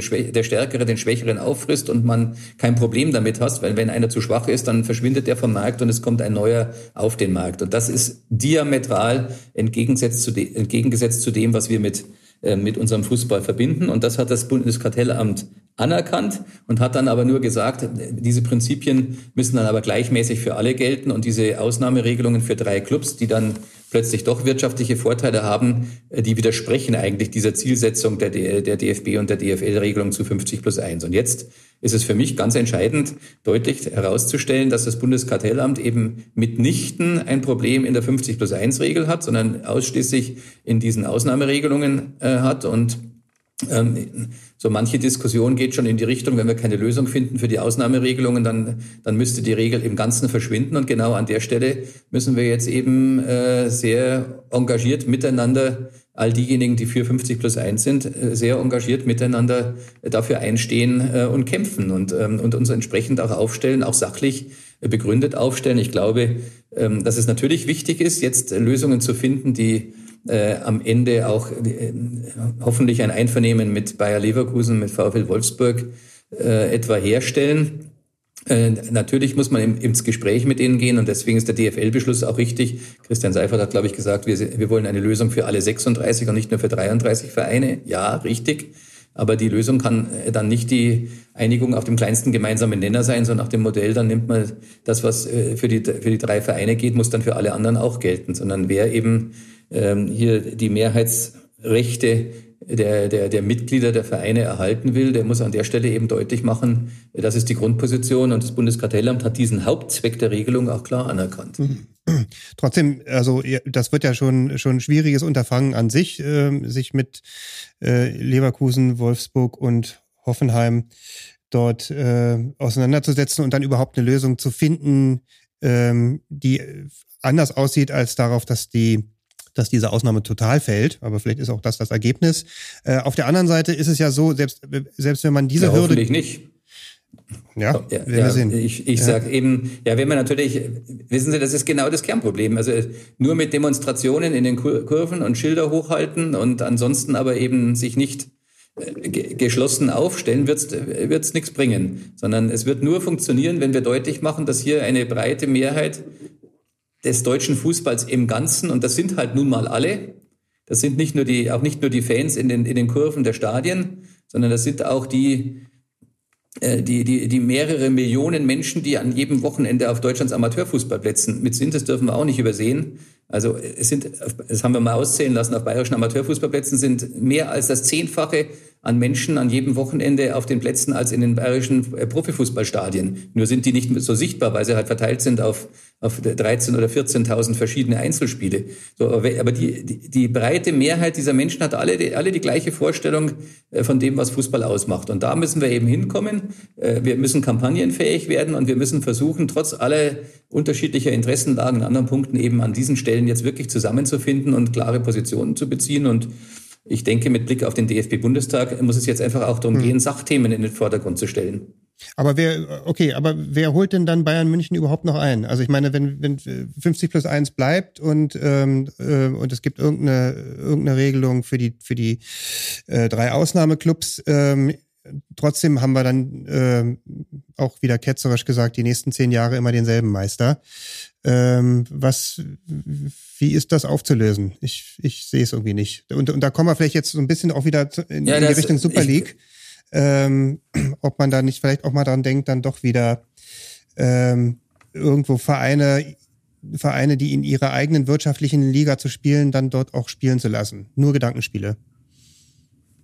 Wenn das Ihre Vorstellung von Fußballwelt ist, dann Ist es, ich sag nicht, dass es das ist, aber es ist ja momentan ein aktuelles Thema und, äh, und wir wollten Ja, die, die- ja auch besprechen mal. Nein, die, die, die Lösung der Problemfragen, die, äh, die wird sicherlich nicht in, in Deutschland gefunden werden können. Und die wird sicherlich auch nicht in den, in den Sportorganisationen allein zu finden sein. Ich meine, wir sind ja hier ein juristischer Podcast auch mit. Äh, jeder weiß eben, jeder weiß, dass das Sportrecht an seine, an seine Grenzen stößt. Und so manche Regelung, da haben Sie ja neulich auch mal einen Podcast zu gemacht, äh, die in Amerika getroffen worden ist, die zu, entsp äh, zu entsprechend mehr Sportlichkeit und zu verschiedenen Meistern führt, die ist in Deutschland halt nicht möglich, weil wir an der Stelle sofort mit Arbeitsrecht, mit, äh, mit Wettbewerbsrecht, mit Unternehmensrecht, mit Wirtschaftsrecht, mit Kartellrecht in Kollisionen geraten. Und die, ähm, die besonderen Anforderungen des Sportes sind halt bis dato nicht in nennenswerter Weise eingeflossen in spezielle sportrechtliche Statuten oder Gesetzeslagen. Und ähm, es war ja jetzt das erste Mal, Sie hatten das Stichwort Super League ja eben äh, selber schon mit, mit aufgegriffen, das erste Mal, dass sich sofort am Tag danach auch zumindest Boris Johnson und äh, der französische Präsident Macron ja auch gemeldet haben, ob die das am Ende nicht nur populistisch gesagt haben, sondern auch wirklich bereit wären, dafür dann gesetzestechnisch politisch zu kämpfen, das müsste, das müsste man dann sehen. Aber jedenfalls nur dort äh, könnte ein Schlüssel liegen. Also Salary Caps und ähm, auch mögliche, äh, mögliche Draftregelungen oder was auch immer einem da einfallen könnte. Das wird jedenfalls alles nur dann gehen, wenn wir eine spezielle Rechtslage für den Sport äh, bekommen. Ja, also äh, zu, zu, zum einen nochmal zur nationalen äh, Rechtslage Bundeskartellamt. Da hat ja ähm, das Amt sozusagen diese Vereinsprägung oder diese äh, Vereins, äh, äh, Vereinsförderung ähm, äh, als Ausnahme ähm, dargestellt und da gibt's ja auch ähm, aus 2014 Leitlinien der DFL, was passieren muss, um diese, äh, um so eine Förderausnahme zu bekommen. Aber das ähm, Kartellamt spricht ja auch von äh, von diesen Komplementärausnahmen, die es gibt und auch zum Thema möglicher ähm, faktische Beherrschungssituation, die auch in dieser Komplementärkonstellation zum Tragen kommen können. Haben Sie dafür eine Lösung, also auf nationaler Ebene? Und dann nochmal die Frage auf europäischer Ebene. Ähm, arbeitet die UEFA an möglichen äh, verbandsrechtlichen, ähm, also an einem Financial Fairplay äh, 4.0, dass diese Themen mitregulieren kann, dass es nicht nur um um die, die Ausgabenbegrenzung äh, sich dreht, das ganze Thema, sondern dass man tatsächlich diese, diese Member Club äh, aus Deutschland auf ein europäisches Level bringen könnte? Also jetzt mit dem letzten beginnen, UEFA und Financial Fair Play Regelungen, das ist natürlich alles ständig ein Thema, da, da arbeitet die UEFA in, in, sehr, sehr vielen Gremien mit dran und da, da werden auch sehr, sehr viele Gespräche mit den diversen Entscheidungsträgern, Organisationen, Verbänden, politischen Einheiten ständig geführt. Das ist am Ende auch ein, ein, ein, Interessens, ein Interessenskampf. Ich bin aber selber in diesen Themenstellungen jetzt bei der UEFA nicht an vorderster Stelle eingebunden. Und deswegen bitte ich um Verständnis, dass ich da nicht, nicht viel dazu sagen kann. Zum einen mangels eigener Sachkenntnis ist mir eh unangenehm, von etwas zu reden, wo ich nicht so viel davon verstehe. Und zum Zweiten, weil ich da äh, jetzt hier auch nicht äh, für die UEFA mitsprechen könnte. Äh, auf nationaler Ebene muss es jetzt darum gehen, bestmögliche Lösungen zu finden. Und das setzt eben erstmal voraus, dass man miteinander sich richtig anstrengt, ähm, ins, im, im, ins Gespräch zu kommen. Ähm, die DFL äh, Mitgliederversammlung hat beschlossen, dass man jetzt versuchen will, eine Lösung auf der Basis von 50 plus 1 für alle äh, zu finden. Ich nehme diese Aussage sehr ernst und nehme sie auch an. Und ich selber habe, ähm, bin ja auch für den Rechtsbereich zuständig im DFB-Präsidium, habe eben meinerseits auch darauf gedrängt, dass wir jetzt tatsächlich in diesen Prozess äh, noch intensiver eingebunden werden, indem ich darauf aufmerksam gemacht habe, dass am Ende jede Änderung nicht nur eine Änderung der DFL-Statuten bedeuten äh, kann, sondern dass eben das DFB-Recht gegebenenfalls auf dem DFB-Bundestag äh, geändert werden muss und ähm, in dem dieses Primat der DFB-Satzung eben natürlich von uns auch jetzt mit äh, aufgenommen werden muss, indem wir uns einbringen in Gespräche. Und wir sind ja jetzt nicht Gegner äh, der DFL, sondern die DFL ist, ist ein, ein, ein, ein, wichtiger, sehr wichtiger Mitgliedsverband des DFBs. Und jetzt haben wir eben auch Gespräche aufgenommen. Wir haben uns jetzt vorgenommen, bis zur nächsten Präsidiumssitzung des DFBs Mitte September ähm, Gespräche zu führen mit den Justiz Chefjustiziaren von DFB und DFL, Herrn Dr. Englisch und Herrn Päbke, mit mir zusammen und dann werden wir mal ausloten, ähm, wie, wie denn so die, die, die, die, Gesichtspunkte sind, die Meinungen sind. Ähm, und ich bin guter Dinge im Moment, dass wir auch gemeinsam Lösungsvorschläge entwickeln können. Wenn nicht, dann wird man sehen, wie es dann weitergeht. Aber dann werden wir ja auch sehen, welche Diskussionsstände sich innerhalb der DFL-Vereine, da ist ja auch nicht Bayern München der gleichen Meinung wie St. Pauli Hamburg, ähm, dann wird man auch da eine Diskussion sich entwickeln sehen und dann müssen wir alle gemeinsam in den nächsten Monaten eben auf die bestmögliche Lösung hinarbeiten. Nochmal ganz kurz zu Fabians Bedenken. Ähm, das Financial Fairplay auf UEFA-Ebene hat ja auch dazu geführt, dass letztlich die, die Big Player ähm, ihre Machtposition äh, sich äh, verfestigt haben dadurch. Wo, obwohl die Intention des Financial Fairplays eine ganz andere war. Ähm, Fabian hat jetzt die Befürchtung, dass wenn 50 plus 1 ähm, in einer abgewandelten Form weitergeführt wird, dass und eventuell äh, ähm, scharf gegen die drei Ausnahmeclubs vorgegangen wird, dass es dann auch eher kontraproduktiv sein könnte. Gibt es da schon Überlegungen, wie man ähm, so, ein, so ein besseres äh, Level Playing Field schafft? Nochmal, was, was jetzt in den, in den Spezial Gruppen da überlegt oder diskutiert wird und an Entscheidungsvorbereitung gemacht wird, dazu kann ich nichts sagen. Ich, ich weiß es auch nicht. Mhm. Also die, die UEFA ist ein so breites Aufgabenfeld, dass ich bin stellvertretender Vorsitzender der Kommission für Jugendfußball und Amateurfußball in der UEFA. Werden Sie mal abnehmen, dass diese Fragen, die Sie jetzt angesprochen haben, dort eher eine untergeordnete ich meinte, Rolle Ich meinte jetzt bezüglich 50 plus 1. Ja, äh, ansonsten ist das natürlich auch ein bisschen Geschmacksfrage, also was man wirklich will. Für mich ist das ehrlich gesagt in vielerlei Hinsicht keine Perspektive. Ich glaube auch, dass diese europäische Super League am Ende nicht, nicht dazu führt, was mancher annimmt. Also ähm, es wird ganz sicher dazu führen, dass die, dass die, dass die Verlöse, die, die Marketing- oder die TV-Erlöse in Asien, in Asien und in Australien und ähm, in, in, in Nordamerika, vielleicht auch in Südamerika zunehmen. Das ist natürlich klar, weil da diese Clubs mit ihren Namen zielen. Äh, in Bezug auf Europa selber und auf, auf diese Clubs glaube ich, dass wir uns in jeder Hinsicht nur, nur selbst schädigen. Ähm, erstmal äh, wenn wir in der Bundesliga dann nur noch die B-Teams, B-Teams haben, die von diesen Vereinen mitspielen, wenn sie überhaupt noch mitspielen, aber nehmen wir mal das Modell, wo sie noch weiter mitspielen, dann spielt Dortmund B und Bayern B in der Bundesliga. Ähm, ob das äh, wirklich lustig gefunden wird von all den anderen Fans. Ähm, und wenn wir eine europäische Super League haben mit 18 Mannschaften, da können auch nicht alle 18 auf Tabellenplatz 1 oder 2 stehen.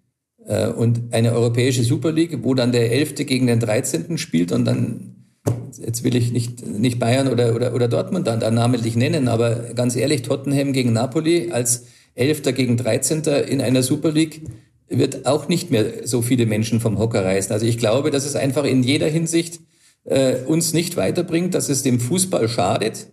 Ähm, das große Problem ist natürlich, dass für diese, für diese kleine Gruppe an Clubs wahrscheinlich tatsächlich äh, höhere Erlöse schon erzielt werden können. Und was noch erschwerend hinzukommt, ähm, wenn ich das an der Stelle auch mal mit äh, schnell loswerden darf, äh, die, die, die Verteilungsfrage hinsichtlich dieser Erlöse stellt sich natürlich anders dar. Bei einer solchen Super League-Lösung fließt das Geld ausschließlich dann an die, an die Investoren oder die Clubs, äh, die das Geld einspielen. Die, ähm, die, die Champions League-Reformlösung der UEFA, also an der Stelle wenn ich Teil eures Podcasts gewesen wäre, hätte ich halt entschieden widersprochen, wenn dann gesagt würde, dass, dass die, dass die jetzige Champions League-Reform nur, nur im Interesse äh, der, der großen Profiklubs mitliegt. Das ist halt einfach nicht zutreffend, sondern äh, die, die Erlöse aus der Champions League etwa, die finanzieren einen ganz erheblichen Teil des sonstigen europäischen Fußballs mit. Die sind für Deutschland natürlich uninteressant oder, oder nicht besonders bedeutsam, abgesehen von den Geldern für jetzt für die Clubs. Aber für den europäischen Fußball im Ganzen ist es von existenzieller Bedeutung. Und wir machen in Deutschland ganz häufig den Fehler, dass wir nicht erkennen, dass Europa aus, aus über 50, ich glaube 55 Verbänden besteht. Und ähm, diese Conference League, um ein Beispiel zu bringen, die ist für deutsche Fußballfans bedeutungslos uninteressant. Aber für ganz, ganz viele von diesen 55 Ländern Na, ist für, es für mich Liga, nicht, Herr, Herr Koch, für mich nicht. Gut, aber äh, Sie kennen ja, Ausnahmen bestätigen die Regel. Ja.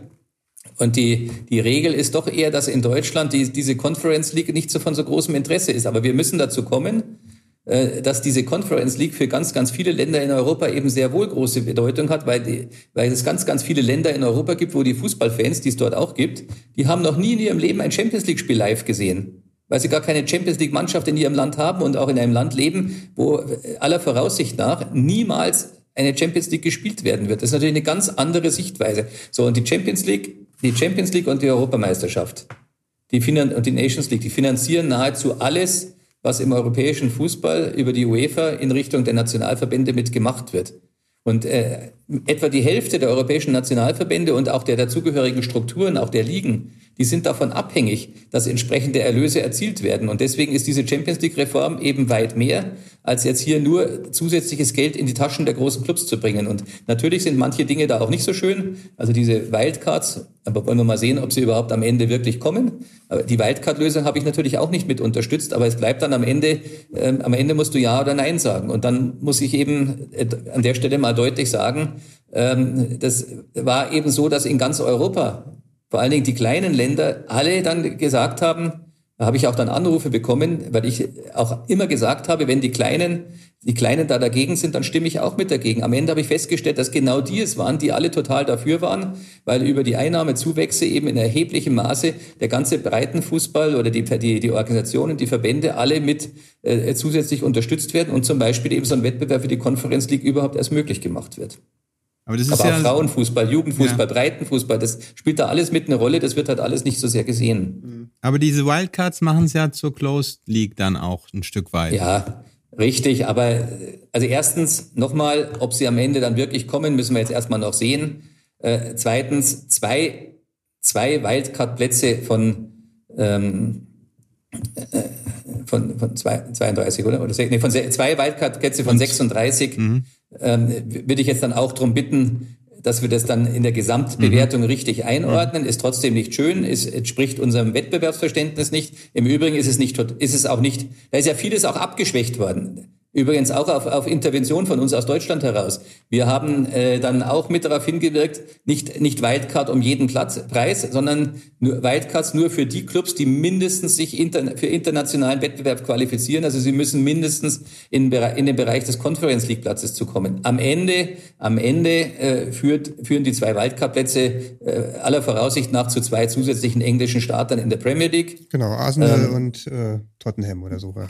Und das wird aller Voraussicht nach fast immer so sein. Und das muss man sich eben sehr genau überlegen, ob man das jetzt gut oder schlecht findet. Ähm, ob man zum Beispiel diese, damit diese, diese weitere zunehmende Stärkung der Premier League und ihrer Clubs auch dadurch noch mit unterstützen will, ob das diese Mehreinnahmen wert ist. Meiner Meinung nach ist es das nicht wert und äh, ich bin auch nicht sicher, äh, ob da die Diskussionen schon mhm. abgeschlossen sind.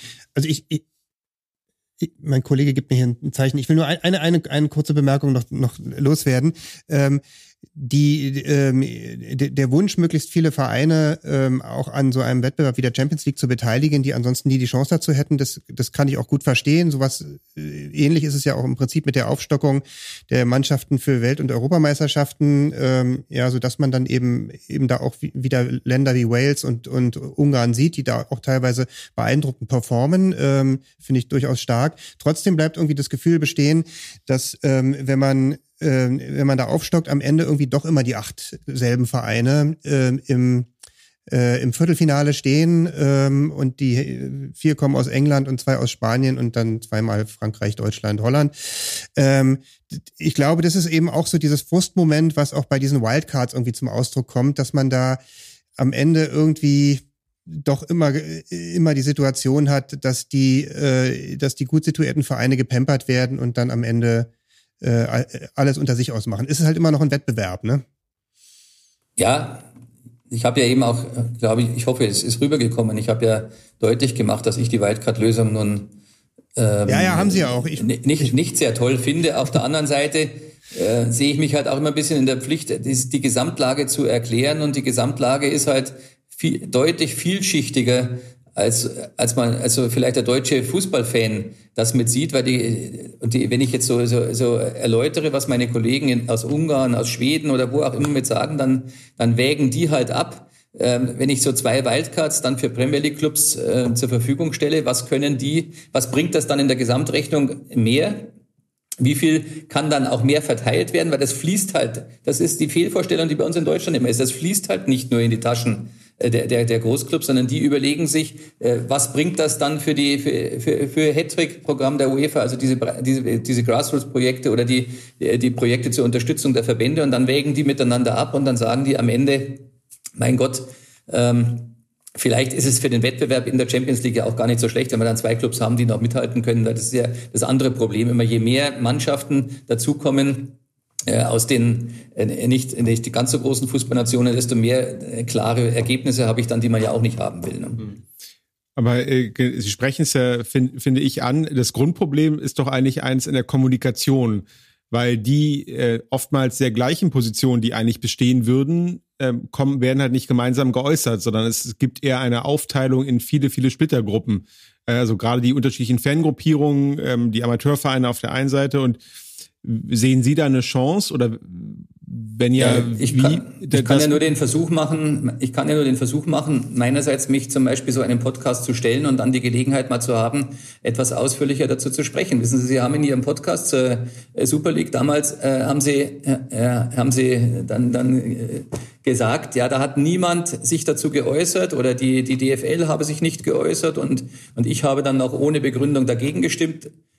Das ist alles so nicht wahr. Wir haben eine gemeinsame Presseerklärung abgegeben, äh, DFL und DFB, und haben da klar zum Ausdruck gebracht, dass wir das äh, gemeinsam so abgestimmt haben. Ähm, Fernando Caro hat in den zuständigen UEFA-Gremien die ganze Woche davor auch diese Positionen vertreten und ich habe über, über Wochen hinweg äh, diverse Gespräche mitgeführt, ähm, übrigens auch im Hintergrund, selbst ähm, auch mit einer führenden Fanvertreterin, äh, Fangruppe auch einmal ich habe nur davon abgesehen, ähm, hier als, als gewähltes Mitglied der UEFA-Exekutive äh, Positionen medial öffentlich zu vertreten. Das ist ein großer Unterschied. Aber dann, als die Entscheidung gefallen war, haben wir sehr wohl das mit, mit dargestellt. Nur ist es halt nicht aufgegriffen worden. Also das, das ist ein, ein Problem, mit dem ich die ganze Zeit äh, zu kämpfen oder zu leben habe, dass die Positionen, für die ich klar stehe, äh, vor denen ich mich auch nicht verstecke, dass es halt ganz, ganz schwer ist, diese Positionen mit, mit rüberzubringen. Ich erinnere an die, äh, an die aus meiner Sicht wirklich äh, in Deutschland höchst unerfreuliche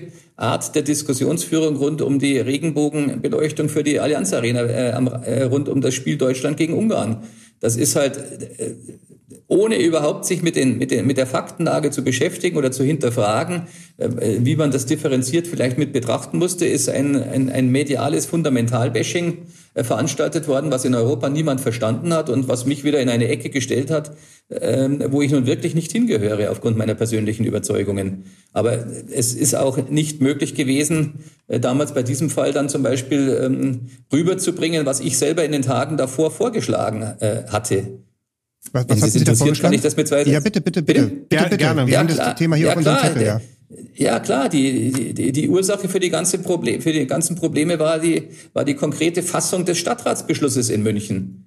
Ähm, man kann sich als UEFA für Werte einsetzen und für Werte stehen. Und das tut ein Rainer Koch auch. Also die, der Einsatz gegen, gegen jede Form von Diskriminierung oder pro LGBT-Rechte und äh, für, für Gleichberechtigung und all diese Themenstellungen, da, da stehe ich seit Jahren dafür. Wer sich mit meiner Person auseinandersetzt, wird nichts anderes finden. Ich habe schon, schon äh, als, als Jugendleiter äh, zu, zu einem Zeitpunkt Anfang der 90er Jahre, wo es in Deutschland erstmals rechte Bewegungen, die Republikaner hießen, die damals äh, gab, habe ich mich schon hingestellt und, und offensiv Aktionen gemacht. Das ist einfach zutiefst ungerecht. So, und wenn ich mich aber für solche Positionen einsetzen möchte, dann muss ich auch genau diese, diesen Kampf für Werte, den muss ich dann auch zum Ausdruck bringen. Und dann muss ich genau auch insoweit Aktionen mitplanen. Wenn ich aber einen, ähm, einen, einen Stadtratsbeschluss ähm, fassen möchte, der, ich darf hier gerade mal zitieren, dass ein, ein sichtbares Zeichen der Solidarität mit der LGBT-Community in Ungarn gesetzt werden soll, die unter der aktuell verschärften homo- und transphoben Gesetzgebung der ungarischen Regierung zu leiden hat. Und dann eine konkrete politische Aktion gefordert wird gegen den, ähm, den gewählten ist er Ministerpräsident oder, oder Staatspräsident, also gegen Viktor Mhm. Orban jedenfalls und gegen eine, eine, eine Beschlussfassung des ungarischen Parlaments und damit eines Landes, das ein, ein, ein Mitgliedsland der UEFA ist und nebenbei auch in der Europäischen Union. Und auch da kann ich wieder sagen, wer meine Vita kennt, weiß, dass ich mit Viktor Orban und seiner Partei so viel am Hut habe wie die Ameise mit Stabhochsprung, nämlich nichts.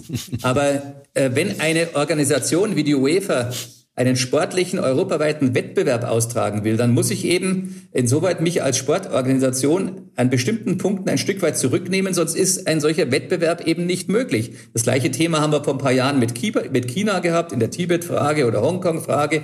Das äh, Thema haben wir mit, mit Armenien und der Türkei, also ähm, mit Bergkarabach oder mit der, der Krim-Frage mit der Ukraine. Wenn, wenn wir Sport als verbindende als, als verbindende Einheit auch mit betrachten wollen, dann müssen wir ein paar Spielregeln einhalten. Und dann können wir am Abend eines Spieles Deutschland gegen Ungarn als Veranstalter einer Europameisterschaft, als UEFA eben keine Aktion machen, die nicht pro LGBT-Rechte oder pro Kampf gegen Diskriminierung ausgelegt ist, sondern gezielt formuliert war als eine Aktion gegen einen, einen Staatschef, eine, des, der Mannschaft, die damit, des Landes, der Mannschaft, die damit spielt, ähm, und eines Parlamentsbeschlusses. So, was habe ich vorgeschlagen? Ich habe äh, mich dafür eingesetzt, dass der Manuel Neuer seine, seine Regenbogenbinde tragen darf. Ich habe mich dafür eingesetzt, dass im Stadion die Zuschauer individuell ihre Meinung zum Ausdruck bringen können. Ich habe mich dafür eingesetzt, habe vorgeschlagen, dass in den Tagen äh, danach, ab dem Tag nach diesem Spiel, meinetwegen die ganze Europameisterschaft hätte die Allianz Arena in Regenbogenfarben leuchten können. Hat aber niemand interessiert. Hat niemand gemacht. Es kam ja darauf gar nicht an. Ja, es kam also darauf aber, an, ähm, gezielt. also diese Sichtweise konnte man aber auch ähm, nachlesen in, in den Medien und, in, und auch in den einschlägigen Sozi äh, Social Media äh, Plattformen. Nur dass ähm, sozusagen der allgemeine Aufschrei war eben wieder so groß, dass es alles andere erdrückt hat.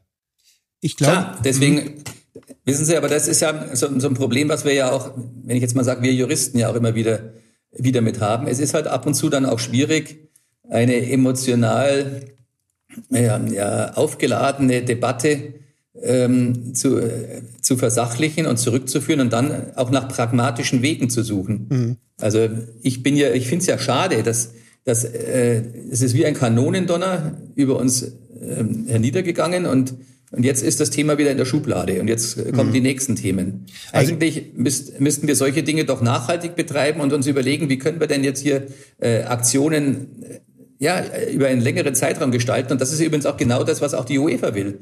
Ja. Ähm, die, die UEFA oder, oder ich jetzt hier in Deutschland, von denen, die, die, die mich da so attackiert haben, die haben mir einfach in der Sache selber äh, total Unrecht getan, wie ich finde. Weil sie können als Veranstalter eines europäischen Wettbewerbes nicht äh, nicht eine solche Aktion mit unterstützen. Das geht halt nicht. Hm. Ich glaube, ich glaube, das Problem ist so ein bisschen, äh, also ich habe, was ich auch bei mir gemerkt habe, ähm, solche ähm, solche Bekundungen, die haben ja auch irgendwie was, äh, also, also die brauchen ja auch Glaubwürdigkeit, finde ich. Und ähm, ähm, mein Eindruck war, bei allem, was sich, äh, was dann am Ende so, äh, so, so einstudiert wirkt, ähm, da geht die Glaubwürdigkeit verloren. Also ich fand zum Beispiel auch diese Frage, ob man sich da jetzt hinknien muss oder nicht, äh, äh, da wäre ich beispielsweise ungerne äh, Spieler gewesen, äh, der das hätte entscheiden müssen, ähm, ähm, unter so einem Druck äh, der Erwartungshaltung, dass man das jetzt nun machen müsse.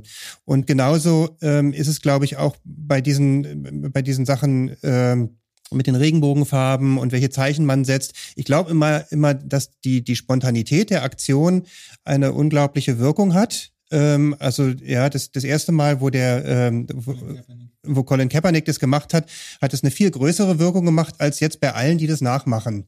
Ähm, und ähm, und die, die deutsche Nationalmannschaft ist äh, harsch kritisiert worden dafür, dass sie dort mit den T-Shirts aufgetreten ist. Nee, äh, dafür nicht. Nur der Nachgang die, dieses äh, Making-of-Video. Making okay, gut, ja, aber, aber vielleicht auch schon davor, weil das, weil, weil viele vorgeworfen haben, das wirkt irgendwie dann einstudiert und ich glaube, die, ähm, die Verbände haben dann einfach ähm, das äh, ja ungewollte Problem, dass bei allem äh, bei allem Bemühen ähm, genau diese diese Wirkung zu erreichen, nämlich, nämlich diesen Einsatz äh, für Minderheiten und für Ungerechtigkeiten zu zeigen, ist ihnen dann irgendwann vorgeworfen wird, man nimmt es euch jetzt nicht mehr ab, weil es so einstudiert wirkt. Und da ist, glaube ich, so das Dilemma in, in dieser ganzen Situation, weshalb es wahrscheinlich dann da auch diesen Aufschrei gegeben hat, jetzt, jetzt diese, diese vermeintlich spontane Aktion dann irgendwie nicht zuzulassen. Ja, ähm, aber ich. Ja, wobei die, die, die Situation quasi jetzt wie auch geschildert mit dem, mit dem Beschluss da im, im Stadtrat oder wo das war, natürlich in der Öffentlichkeit in der Form auch nicht vermittelbar ist. Das ist dann halt die, die politischen und, und feinen Nuancen, die da zu, einmal, einmal zu sagen, es ist eben kein Statement für, sondern es ist eben hier politisch gerichtet als Austragungsort eben halt im, im UEFA-Kanon nicht zulässig. Das, das ist, glaube ich, dann einfach eine unglückliche Situation gewesen von der grundsätzlich bei diesen Themen ohnehin aufgeladenen medialen Öffentlichkeit und auf der anderen Seite ein, ein, ein politische Feinheiten, die dann halt äh, für auf Verbandsebene, sei es durch Sie oder durch andere Vertreter, dann schlichtweg in der Kürze dann einfach nicht vermittelbar ist. Das, das ist, muss man nach also aufarbeiten, aber. Haben Sie vollkommen recht, aber da kann man auch nur an, an die Mitverantwortung oder an das Verantwortungsbewusstsein derer appellieren, die eben, ja, die für Kommunikation auch mit zuständig sind. Ähm, der einzelne Fernsehzuschauer oder der einzelne Fußballfan, dem kann ich das nicht verübeln, weil der, der, der kann nicht so differenzieren. Aber ich selber kann halt an der Stelle auch nur, nur den Versuch machen zu erklären und dann darauf zu setzen, dass zumindest mal ähm, die, die, die, die Bereitschaft, auch Mitverantwortung zu übernehmen fürs Ganze, dass die dann mit zunimmt. Denn Sie können sich ja durchaus vorstellen, dass das auf, Europä also auf europäischer Ebene nicht jeder witzig gefunden hat, wie, äh, wie, wie hier in, in, in Deutschland also mit dem Thema umgegangen worden ist. Also einer, einer der Vizepräsidenten der UEFA ist, ist auch aus Ungarn. Ähm, hm. Das muss, das muss man ja, wissen Sie, das ist dann, natürlich kann, kriege ich dann zu hören, ich soll da, ich soll da Flagge zeigen und ich soll da kräftig die Meinung sagen und ich soll dafür sorgen, dass das anders geht. Also erstmal bin ich einer von 16. Ähm, also eine Stimme allein wird dann noch gar nichts bewirken und ich versuche eben ähm, dann auch das ist übrigens der große Vorteil, wenn der DFB-Präsident nicht auch in FIFA oder UEFA mitsitzt, weil dann kann ein DFB-Präsident, vor allem wenn wir wieder einen haben, der kann die deutsche Position als deutsche Position pur gegebenenfalls auch vertreten und äh, in, den, in den internationalen Gremien kann man dann so wie, wie ein deutscher Außenminister auch natürlich ganz anders versuchen, dann auch mitzuwirken oder, oder, oder auch mit, mit Einfluss zu nehmen. Und dann, dann, dann kann man vielleicht ein bisschen was in Sachen Champions League-Reform verändern, aber eben nicht alles. Und ähm, ich werbe halt immer dafür, dass das ein bisschen richtig eingeordnet wird oder richtig dann auch äh, eingeschätzt wird, weil das, was manchmal äh, von mir oder auch von, von Peter Peters auf FIFA-Ebene gefordert wird, das ist halt äh, real nicht umsetzbar und dann muss man sich überlegen, wie man sich pragmatisch aufsetzt, also äh, aufstellt. Und ähm, jetzt mhm. zum, zum Niederknien, also wir haben als Verband keine Vorgaben gemacht, das haben die Spieler äh, im Spielerkreis selber äh, entschieden und äh, das ist auch nicht verordnet worden und auch da ist das natürlich alles immer, immer so auch so eine, so eine, so eine Momentaufnahme, ob es gefeiert wird oder ob es äh, harsch kritisiert wird. So ein, ein Mannschaftsverhalten hängt natürlich auch immer von der Gesamtlage ab. Im Moment haben wir halt ein schwieriges Umfeld im, im, im DFB mit den Erfolgen der Nationalmannschaft und was alles dazugehört. Äh, deswegen ist es schwierig muss man aber weiter dran arbeiten und äh, ich hoffe jetzt, dass mit Hansi Flick als neuen Bundestrainer auch wieder neuer, neuer Schwung und hoffentlich ein neuer Drive dann auch mit reinkommt, der dann auch wieder zu mehr Geschlossenheit in der Verbindung zwischen Fans und, ähm, und den Nationalmannschaften des DFBs führt. Sie, haben ja gerade schon angesprochen, dass das die gesamte Thematik auch politisch höchst ähm, aufgeladen war und ist. Ähm, nun sind die hohen Sportfunktionäre ja auch, weil sie sehr politische Ämter haben, ja auch nah an der Politik selber dran. Und Sie haben es auch gerade beschrieben, gerade diese Frage, die Causa Regenbogen war ja auch politisch beeinflusst. Gibt es da dann auch tatsächliche Abstimmung zwischen Politikern und Sportfunktionären oder ähm, dass zumindest Rücksprache gehalten wird oder wird das, wo der Sport ja vermeintlich unpolitisch ist, dann doch getrennt? Können Sie dazu was sagen? Ja, kann ich, kann ich gerne. Also erstmal der, der Sport ist ja nicht unpolitisch. Also diese Lebenslüge darf man sich gar nicht hingeben. Wir müssen nur, nur versuchen, damit, damit richtig umzugehen. Und wir müssen, äh, für mich heißt Sport als politischer Sport heißt für mich in den Vordergrund zu stellen, dass wir eine, eine der wenigen verbliebenen äh, Einheiten sind, die noch einen ganz großen Teil der Bevölkerung, einer immer fragmentierteren Gesellschaft die sich immer mehr in Einzelteile auflöst, die immer individueller wird, äh, zusammenzuhalten. Und dann muss ich eben einfach auch zunächst mal zur Kenntnis nehmen, dass ich in einer normalen Fußballmannschaft, die am Wochenende in der Kreisliga kickt, wenn ich da 30 Spieler auf dem Platz habe, dann Jetzt will ich nicht das Ergebnis der Bundestagswahl vorhersagen, aber die Hälfte von denen oder wird wahrscheinlich gar nicht zur Wahl gehen und von den verbleibenden oder, oder 40 Prozent und von den verbleibenden 16 oder 17 Spielern werden dann Jetzt äh, will ich hier keine Prognose abgeben für die Bundestagswahl, aber auf jeden Fall werden da dann wahrscheinlich äh, fünf oder sechs verschiedene politische Parteien drin vertreten sein. Wahrscheinlich auch von AfD auf der einen Seite bis zur Linken auf der anderen. So, und wenn ich aber den Fußball begreife, auch politisch begreife, als eine ähm, äh, als eines der wenigen Refugien, wo noch alle sich zusammenfinden, weil sie ein einendes gemeinsames Thema haben, nämlich die Begeisterung für diese einfach unglaublich geile Sportart, äh, dann muss ich in der Konsequenz natürlich auch ähm, bereit sein, an ein paar Stellen mich so aufzustellen, dass wirklich alle gerne dabei bleiben. Führt zu großen Schwierigkeiten, aktuell zum Beispiel gerade in der Thema, äh, im Thema Impfen. Ähm, wir, wir werden den Fußball ohne Lockdown über den Herbst nur bringen können, wenn wir die Impfquote weiter erhöhen. Also muss ich mich für möglichst viele Impfungen äh, einsetzen, was sofort zur Folge hat, dass der Teil der, der Impfverweigerer oder der Corona-Leugner und ähnliches, die habe ich natürlich im Fußball auch, mir sofort wieder auf die Füße treten. Ist also alles nicht so einfach. Äh, zur Ausgangsfrage, natürlich, wir sind in ständigem Austausch mit der Politik. Das, das, das ist ja eine der, der wichtigsten Aufgaben von äh, Menschen in Positionen wie, wie ich selbst. Ich bin ständig im Austausch jetzt in, in, auf Bayern bezogen mit dem bayerischen Innenminister, der für Sport zuständig ist. Aktuell sind wir es mit dem bayerischen Gesundheitsministerium, natürlich auch mit der Staatskanzlei, Ministerpräsident und auf DFB-Ebene in all diesen Fragen natürlich. Ähm, Bundeskanzleramt, äh, Innenminister Seehofer für Sport zuständig, vor allem der Staatssekretär Stefan Mayer ähm, in, in all diesen Ebenen. Ähm, und natürlich muss man einfach Lobbyarbeit machen. Also wir müssen erkennen, wofür wir zuständig sind als Sport. Wir sind für ganz viele Themen eben nicht zuständig. Also die Frage Gesundheitsschutz, die, die, die können wir nicht, be, nicht bewerten, sondern da müssen wir sagen, da sind die gewählten äh, politischen äh, Vertreter legitimiert dafür. Wir können aber dafür werben, dass wir Untersuchungen auf den Tisch legen, die eben sagen, dass äh, auf dem Fußballplatz sich noch ähm, äh, keiner mit Corona angesteckt hat sondern dass die Gefahren eben eher an anderer Stelle sind und dass wir dafür sehr, sehr große Hygienekonzepte mit aufgestellt haben. Aber also Austausch mhm. ständig ja, Lobbyarbeit ständig ja, ähm, gut, guter Kontakt in aller Regel auch ständig ja, aber wir sind nicht an die Stelle, wir können niemals an die Stelle der Politik treten und wir müssen auch dann wiederum vermitteln, dass an, ein, an ein paar Stellen wir einfach zu respektieren haben, äh, was die demokratisch legitimierten politischen Führungsebenen entscheiden. Verständlich, ja. Aber äh, jetzt nochmal, also äh, weil, weil aktuell gerade ähm, die ähm, ja der Start der Bundesliga vor der Tür steht und in der zweiten Liga wird schon gespielt und in den ähm, in den unteren Ligen, äh, dritte Liga, Regionalliga geht's auch bald los. Jetzt ähm, ähm, jetzt steigen die Fallzahlen wieder. Ähm, man hatte jetzt gedacht, dass man ähm, durch diese durch diese Regelung 50 Prozent können in die Stadien zurückkehren, ähm, abgesegnet von den Senatskanzleien äh, der Länder äh, unglücklicherweise an so eine Inzidenz von 35 geknüpft, wo man jetzt merkt, oh weia, wir, wir sind schon alle drüber. Das hat man wahrscheinlich vor einem Monat noch nicht gedacht. Ähm, jetzt droht ja äh, sozusagen zum ersten äh, Bundesligaspieltag drohen jetzt doch wieder leere Stadien. Gibt's da, können Sie sagen, gibt's da einfach mit der Politik äh, Gespräche, wird da Überzeugungsarbeit geleistet, dass die Hygienekonzepte in den Stadien eben doch so gut sind, dass sowas denkbar ist? Äh, 20 also Gespr Gesprächskontakte gibt es nahezu täglich oder Tag und Nacht, hätte ich bald gesagt. Mhm.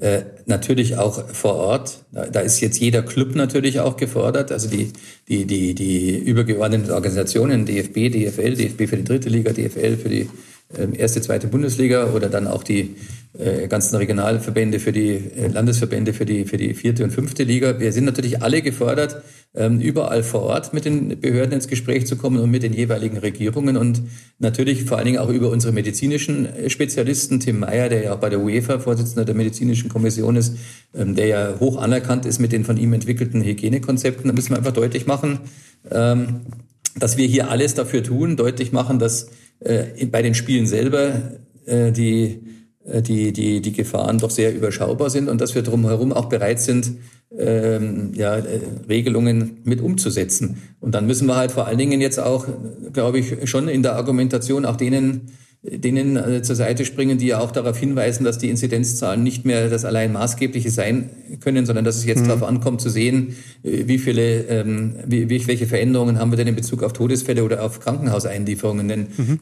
es ist ja irgendwo logisch, dass wenn jetzt praktisch jeder dreimal am Tag getestet wird, wenn er noch nicht geimpft ist, dann ist es ja irgendwo logisch, dass auch mehr Fälle rauskommen. Wenn aber das dann alles äh, oder in eine große Anzahl junge Menschen sind, die vielleicht sonst gar nicht auffällig würden, wenn sie nicht getestet würden und man es gar nicht mitbekäme, ähm, dann muss man das ja auch mit, mit berücksichtigen. Also ich denke, ich war von Anfang an ein wirklich ein starker Unterstützer der jetzt auch gerade der bayerischen Staatsregierung in ihrer äh, Positionierung. Ich habe selber einen schweren Fall in der Familie gehabt. Also solange nicht sichergestellt ist, dass alle äh, medizinisch gut versorgt werden können, muss man, muss man aufpassen und es müssen alle ein Impfangebot haben. Und jetzt bin ich natürlich auch sehr gespannt, ähm, wie das in den anderen Ländern in Europa sich so weiterentwickelt. Also ich war ja nun selber in England, habe hab ein Europameisterschaftsendspiel erlebt, die Stimmungslage in England, habe den ganzen Tag Fernsehen geschaut, mal in mal Deutschland, mal England und habe halt zwei, mich immer gefragt, ob ich auf zwei verschiedenen Planeten liege, lebe. Und ähm, das haben wir uns ehrlich, alle. Ich, ich bin jetzt, äh, ich bin jetzt, jetzt Jurist und, kein Mediziner. Ich kann es nicht beurteilen, aber ich stelle halt fest, äh, dass wir nicht von vornherein in Deutschland immer sagen sollten, wir wissen alles besser als der ganze Rest. Und deswegen ist es jetzt für mich irgendwo auch ganz interessant zu sehen, wie sich das in England jetzt weiterentwickelt, äh, wo, wo das Leben völlig normalisiert worden ist. Ähm, werden wir sehen, wie sich das mit entwickelt. Auf jeden Fall müssen wir dafür kämpfen, dass erstens weiter gespielt werden kann und dass eben maximal viele Zuschauer im Rahmen des Möglichen und des Verantwortbaren in die Stadien können. Ich habe mich auch in München dafür eingesetzt bei der Europameisterschaft, dass, äh, wie Sie wissen, vom ersten Tag an dafür eingesetzt, dass wir es auch möglich machen, 15.000 Zuschauer ins Stadion zu bringen, sind wir auch dafür gescholten worden. Am Ende, am Ende war es überhaupt kein Problem. Alle waren glücklich, dass es so war, aber auch zugleich der Startschuss dann in Richtung jetzt Bundesligen, dass wir wieder in eine Situation kommen, äh, dass Zuschauer wieder möglich sind und ganz nebenbei, neben den äh, Bundesligaspielen finden halt Tausende von Spielen auf den Amateurplätzen statt. Und äh, dort ist es auch wichtig, dass diese Vereine alle 100 oder 200 Menschen am Platz haben dürfen. Wollen wir die Gelegenheit nutzen, noch äh, zu den aktuellen Themen wie Quotientenregel äh, und, und äh, ähm, Sportgerichtsbarkeit einzugehen oder was wollt ihr noch besprechen? Ähm, na, auf dem Zettel steht noch viel. Ähm, passen. Aber ich fürchte, ich fürchte, es wird keiner mehr dabei sein. Also wer es jetzt schon so lange aushält, das, ist, das ist bewundernswert. Ja, wir, wir haben natürlich viele Themen schon, schon gestreift und, und die greifen natürlich alle ineinander. Wir konnten sklavisch an unserer Fragenliste konnten wir uns auf jeden Fall jetzt nicht festhalten. Ähm, ja, es ist Zeit ist fortgeschritten. Fa Fabian, Fabian blättert noch wild. Er ist noch äh, offensichtlich guter Dinge und bereit, das noch hier fortzusetzen. Wie viel Zeit hätten Sie denn noch? Ja, ich äh, mache als letzter das Licht aus. Sehr gut. Okay, okay, wir, wir, wir auch. ähm,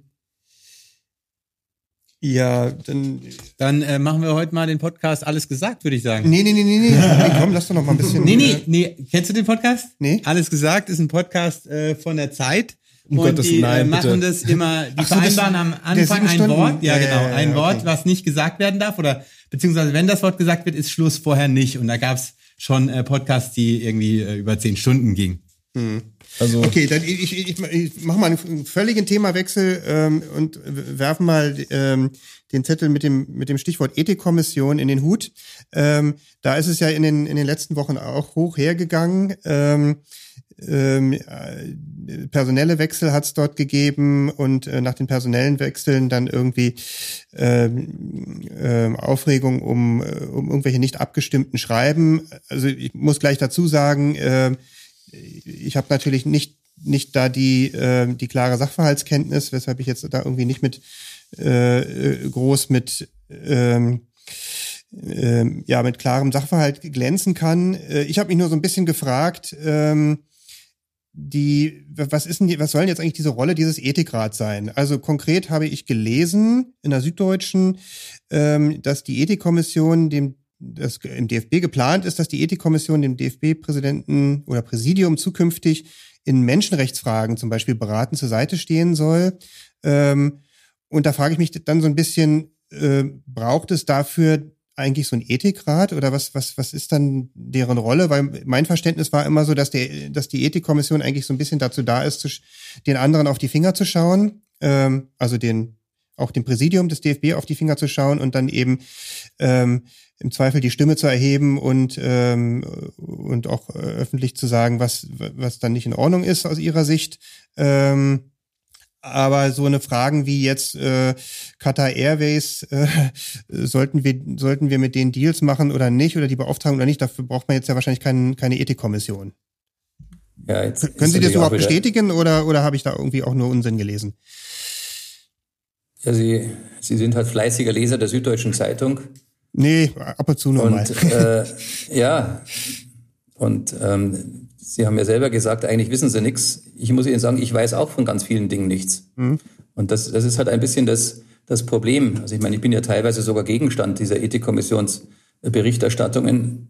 Ich, mu- da, da wird zum Beispiel seit, seit Monaten berichtet, dass es äh, ein Verfahren gegen mich ausgelöst durch eine Anzeige von Reinhard Grindel gibt. Ich habe zu die, in, in Sachen Anzeige Reinhard Grindel bis zum heutigen Tag weder eine, eine Zeile Papier zu lesen bekommen, noch bin ich jemals zu irgendetwas befragt worden. Ähm, und als ich jetzt darum gebeten habe, man möge mir zur Stellungnahme mal die Anzeige schicken, wurde mir gesagt, das könne man nicht machen, äh, weil es da, ähm, da, da, da auch Hinderungsgründe gäbe, auf die ich jetzt nicht näher eingehen will. Also ich weiß gar nichts, außer das, was in der Süddeutschen Zeitung steht. Die weiß offensichtlich erheblich mehr. Und ähm, das zeigt natürlich auf, wie, wie, wie, wie, kompliziert wir, die, da die ganze Sachlage ist. Wir haben halt leider Gottes keine Verfahrensordnung auch für die Ethikkommission. Also das sind Dinge, die dringend äh, für das nächste Frühjahr angegangen werden müssen. Ja. Ähm, und ähm, auch die, die, die, die ganzen Vorgänge der letzten Wochen, die haben alle mit meiner Person wirklich überhaupt nichts zu tun, aber es wird halt alles versucht, mit mir in Verbindung gebracht zu werden. Wir haben äh, ja die, die, Neu die, die Besetzung der, der Vorsitzendenposition zu entscheiden gehabt im DFB-Präsidium. Nach dem Tod von Thomas Oppermann äh, war dies auch notwendig. Wir ähm, hatten über Monate hinweg die Situation, dass wir keinen Nachfolger mit hatten, weil ähm, insbesondere ein Mitglied der Kommission aus äh, persönlichen Gründen dazu zunächst nicht zur Verfügung stand. Dann hat die Kommission selber äh, die Arbeit aufgenommen, hat für sich unter sich besprochen, wie die Geschäfte äh, gehandhabt werden und ähm, wir haben dann aber als Präsidium im letzten Dezember gesagt, wir wollen die Vorsitzenden Neubesetzung erst zu einem späteren Zeitpunkt vornehmen. In den Wochen und Monaten danach ähm, wurde vermittelt, dass das immer schwieriger wurde und dass wir also hier äh, für die Kommission eine, äh, eine klare Sachlage schaffen müssen. Und dann haben wir im Präsidialausschuss des DFBs, also insbesondere Peter Peters, mein Kollege und der Schatzmeister Osnabrücker, dann haben wir gesagt, wir dürfen aber nicht genau das, was jetzt vorgeworfen wird, hin und wieder, das haben wir alles gesagt, müssen wir vermeiden. Wir dürfen nicht jemand von außen jetzt bringen, aber dann schaut es gerade so aus, dass wir die Kommission von uns aus verändern, sondern es muss jemand aus der Kommission werden. Und dann haben wir an die Kommission, an die vier verbliebenen Mitglieder die Frage gestellt, wer es denn werden soll oder wer Interesse dran hätte. Äh, und dann kam die große Einigkeit. Dann haben von vier Mitgliedern drei ihre Kandidatur erklärt. Äh, das spricht nicht dafür, dass es genau so ist, wie es dann hinterher mit kolportiert worden ist. Und ähm, diese drei haben wir da, äh, lagen dann auf dem Tisch. Ich war Sitzungsleiter, ich hatte Stimmzettel mit allen drei Namen vorgesehen gehabt und habe mehrfach die Frage gestellt, wer jetzt zur Abstimmung gebracht werden soll. Das geht nur aus dem Präsidium selber heraus. Und dann äh, meldeten sich Kollegen ausschließlich für Frau Dr. Kummer, die es dann wurde, und für Herrn Knobloch und kein einziger für Herrn Schneider. Äh, und ich habe dann zweimal konkret sogar angesprochen und habe gesagt, sollen wir nicht über alle drei besser abstimmen? Und als dann gesagt wurde, nein, über die anderen zwei, habe ich, hab ich als Sitzungsleiter veranlasst, dass der dritte Name von der Stimmkarte runtergenommen werden musste. Anders geht's halt auch nicht. Und äh, im Nachhinein war dann zu lesen, dass ich dafür gesorgt hätte, dass die ganze äh, Kommission gesprengt wird. Und wir hatten auch den Beschluss gefasst, dass äh, zusätzliche Positionen dann nachbesetzt werden auf Vorschlag der Kommission, dass die untereinander sich offensichtlich so einig war, also uneins waren, kann ich nichts dafür. Gut, ich hoffe jetzt, äh, dass die Dinge sich, sich beruhigen und dass das auch äh, transparent mit gelöst wird. Da habe ich selber das allergrößte Interesse daran. Äh, ich habe überhaupt kein Interesse daran, dass irgendwelche Mauschelvorwürfe oder ähnliches da entstehen sondern ich möchte, dass diese Sachen tra transparent geklärt werden und zwar am besten nicht durch die Ethikkommission, die ja eigentlich auch nur ganz andere Aufgaben hat, sondern vor allen Dingen dann auch, dass da dann der entsprechende Stempel durch das DFB-Sportgericht, die, diese unabhängige Instanz damit draufge, äh, draufgebracht wird. Also an mir wird, äh, wird jedenfalls das nicht liegen, äh, wenn das jetzt hier irgendwie anders laufen sollte. Ganz im Gegenteil. Ich hatte, bin auch derjenige, der mit dem Sommermärchenbericht, äh, Untersuchungsbericht, äh, derjenige war, der gesagt hat, es muss transparent auch äh, öffentlich gemacht werden, hat die Mehrheit im Präsidium sich auch anders äh, mitentschieden. Auch im Zusammenhang mit Qatar Airways ähm, sind die, die tollsten Geschichten in die Welt äh, gesetzt worden. Das war noch nicht einmal, das war noch nicht mal auf der Entscheidungsebene des DFB-Präsidiums angekommen. Das ist ja ein, eine Angelegenheit, die zunächst einmal in der, in der DFB Marketing GmbH, also in der DFB GmbH, äh, zu behandeln ist. Und wir haben eine Vertragsbeziehung, wir haben eine laufende Vertragsbeziehung mit der deutschen Lufthansa.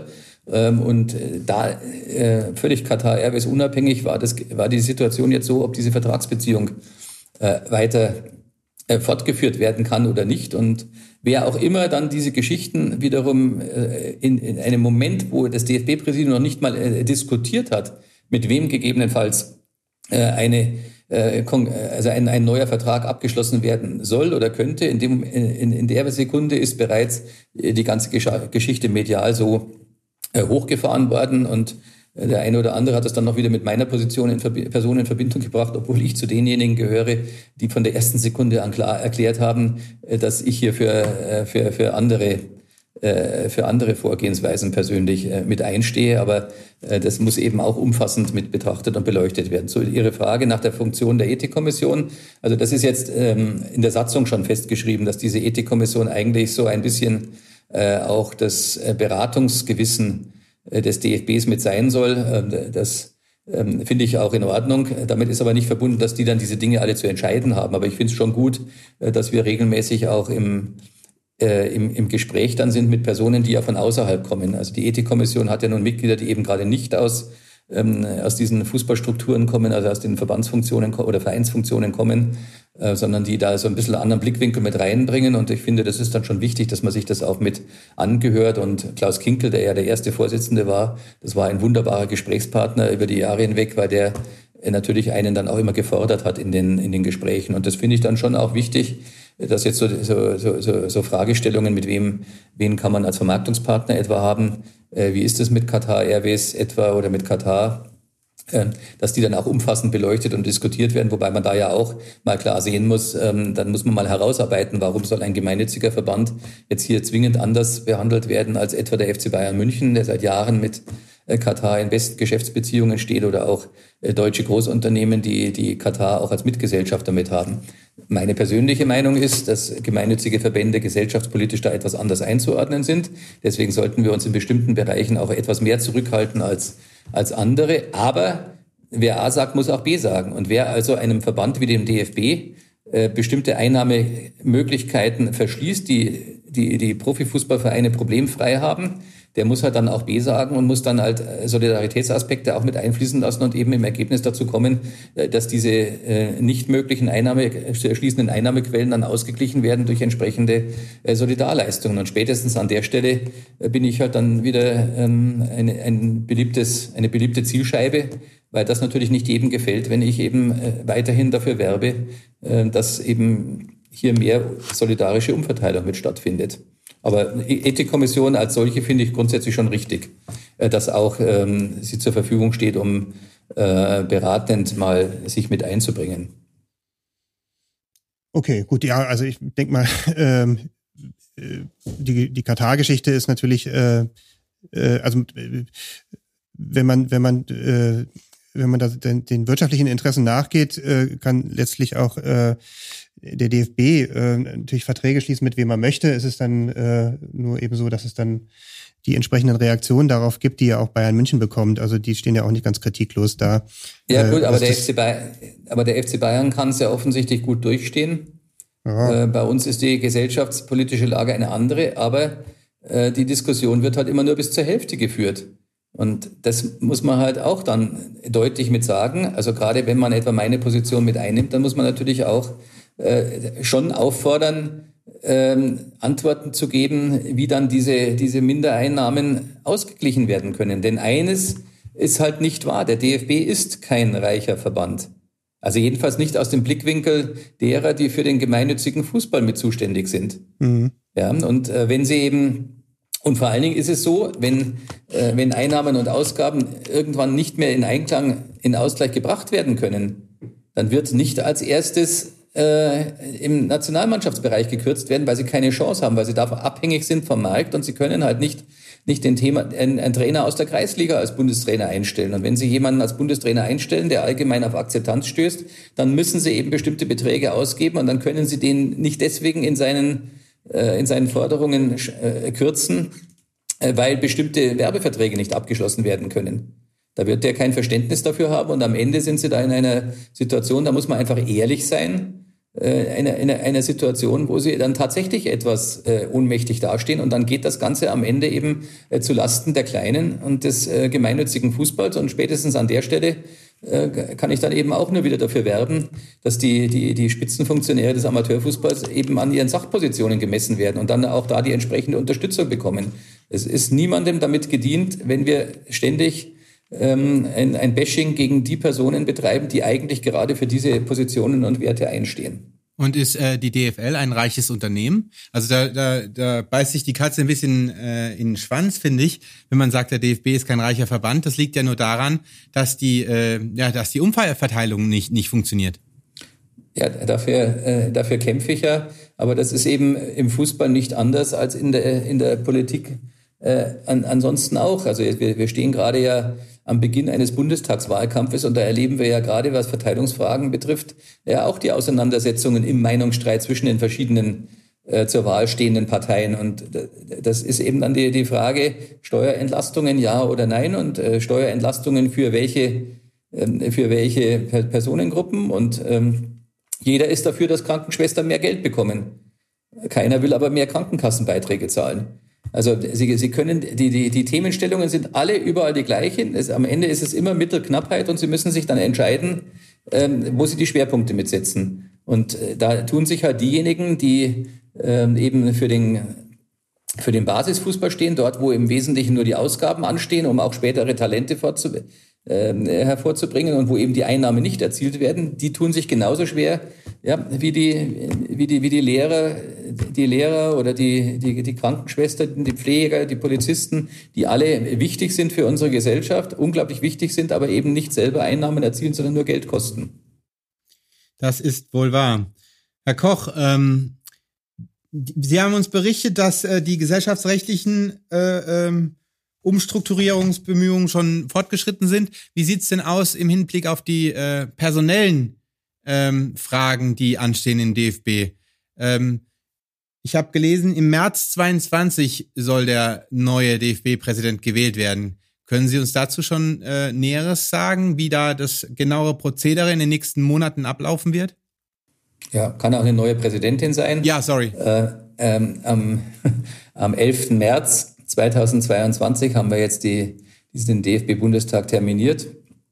Ähm, bis dahin gibt es vielfältige ähm, Themen abzuarbeiten. Das ist auch der Grund, warum wir, warum sich alle einig waren, dass diese Forderungen nach einem sofortigen außerordentlichen Bundestag, was da alles in den letzten äh, Monaten nach dem Rücktritt von Fritz Keller zunächst gefordert wurde, dass die, dass die alle äh, alle nicht zielführend gewesen wären, sondern wir müssen jetzt eben diesen Ausgliederungsprozess erstmal vollziehen. Wir müssen, wir müssen auch miteinander klären, was war denn jetzt äh, der Grund dafür, warum offensichtlich äh, nach der Wahl von Fritz Keller zum DFB-Präsidenten so vieles dann nicht so gelaufen ist, wie man sich das äh, vorgestellt hat. Lag es an der Struktur, lag es an der Person, lag es an beidem? Müssen wir, müssen wir Veränderungen mit vornehmen? Also eine Reihe von, von Sachfragen sind jetzt äh, abzuarbeiten. Das kostet sehr, sehr viel Zeit, denn das muss ja entsprechend vorbereitet, aufbereitet werden. Sie können ja nicht sagen, am 11. März treffen wir uns, dann fangen wir mal das Diskutieren an. Das geht bei 230 äh, Delegierten eben nicht, sondern das kann alles nur, nur sachgerecht funktionieren, wenn ordentlich vorbereitet wird. Ähm, für den Amateurbereich, ich bin ja der Vorsitzende der Konferenz der 21 Landesverbandspräsidenten und der fünf Regionalverbandspräsidenten, kann ich sagen, dass wir Anfang Oktober einen ähm, zweitägigen Klausurworkshop vereinbart haben, wo wir all diese, diese Dinge mal für uns besprechen wollen, wo wir versuchen wollen, zu gemeinsamen Positionen im Bereich der Vertreter des gemeinnützigen Fußballs zu kommen.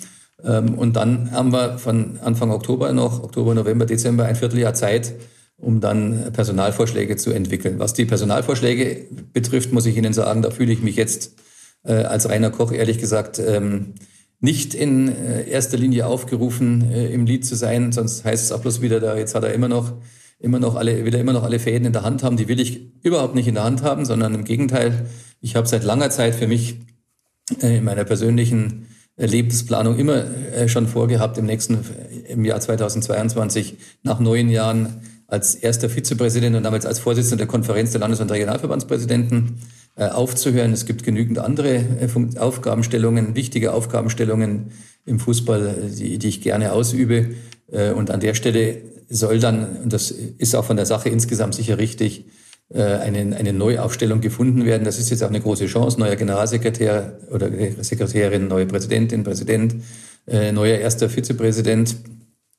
Bis jetzt gibt es noch keine weibliche Landesverbandspräsidentin, deswegen äh, wird es insoweit vermutlich dann ein Mann werden, der aus dieser Konferenz heraus bestimmt wird. Ähm, und dann werden wir sehen, ähm, wie, wie sich das dann insgesamt mit ordnet. Ähm, ich werde mich weiter dann vorrangig dafür verwenden, dann aus einer etwas anderen Rolle heraus, dass die Interessen des gemeinnützigen Fußballs, der Fußballbasis, ähm, entsprechend äh, artikuliert werden. Das ist vielleicht sogar eine, eine, zusätzliche neue Chance für mich, weil ich nicht mehr gezwungen bin, dann auch gleichzeitig an der Aushandlung von Kompromissen mitzuwirken. Das ist ja wichtig, dass DFL und DFB einfach äh, gut, gut zusammenfinden, sondern äh, das ist dann die Aufgabe anderer und äh, dann kann ich auch mitwirken, äh, einfach auch die zunächst mal die, die, die Positionen des Amateurfußballs auch mit äh, darzustellen. Hm. Ähm, Sie hatten Herrn Keller angesprochen. Hatten Sie sich nochmal ausgesprochen nach seinem Rücktritt mit ihm?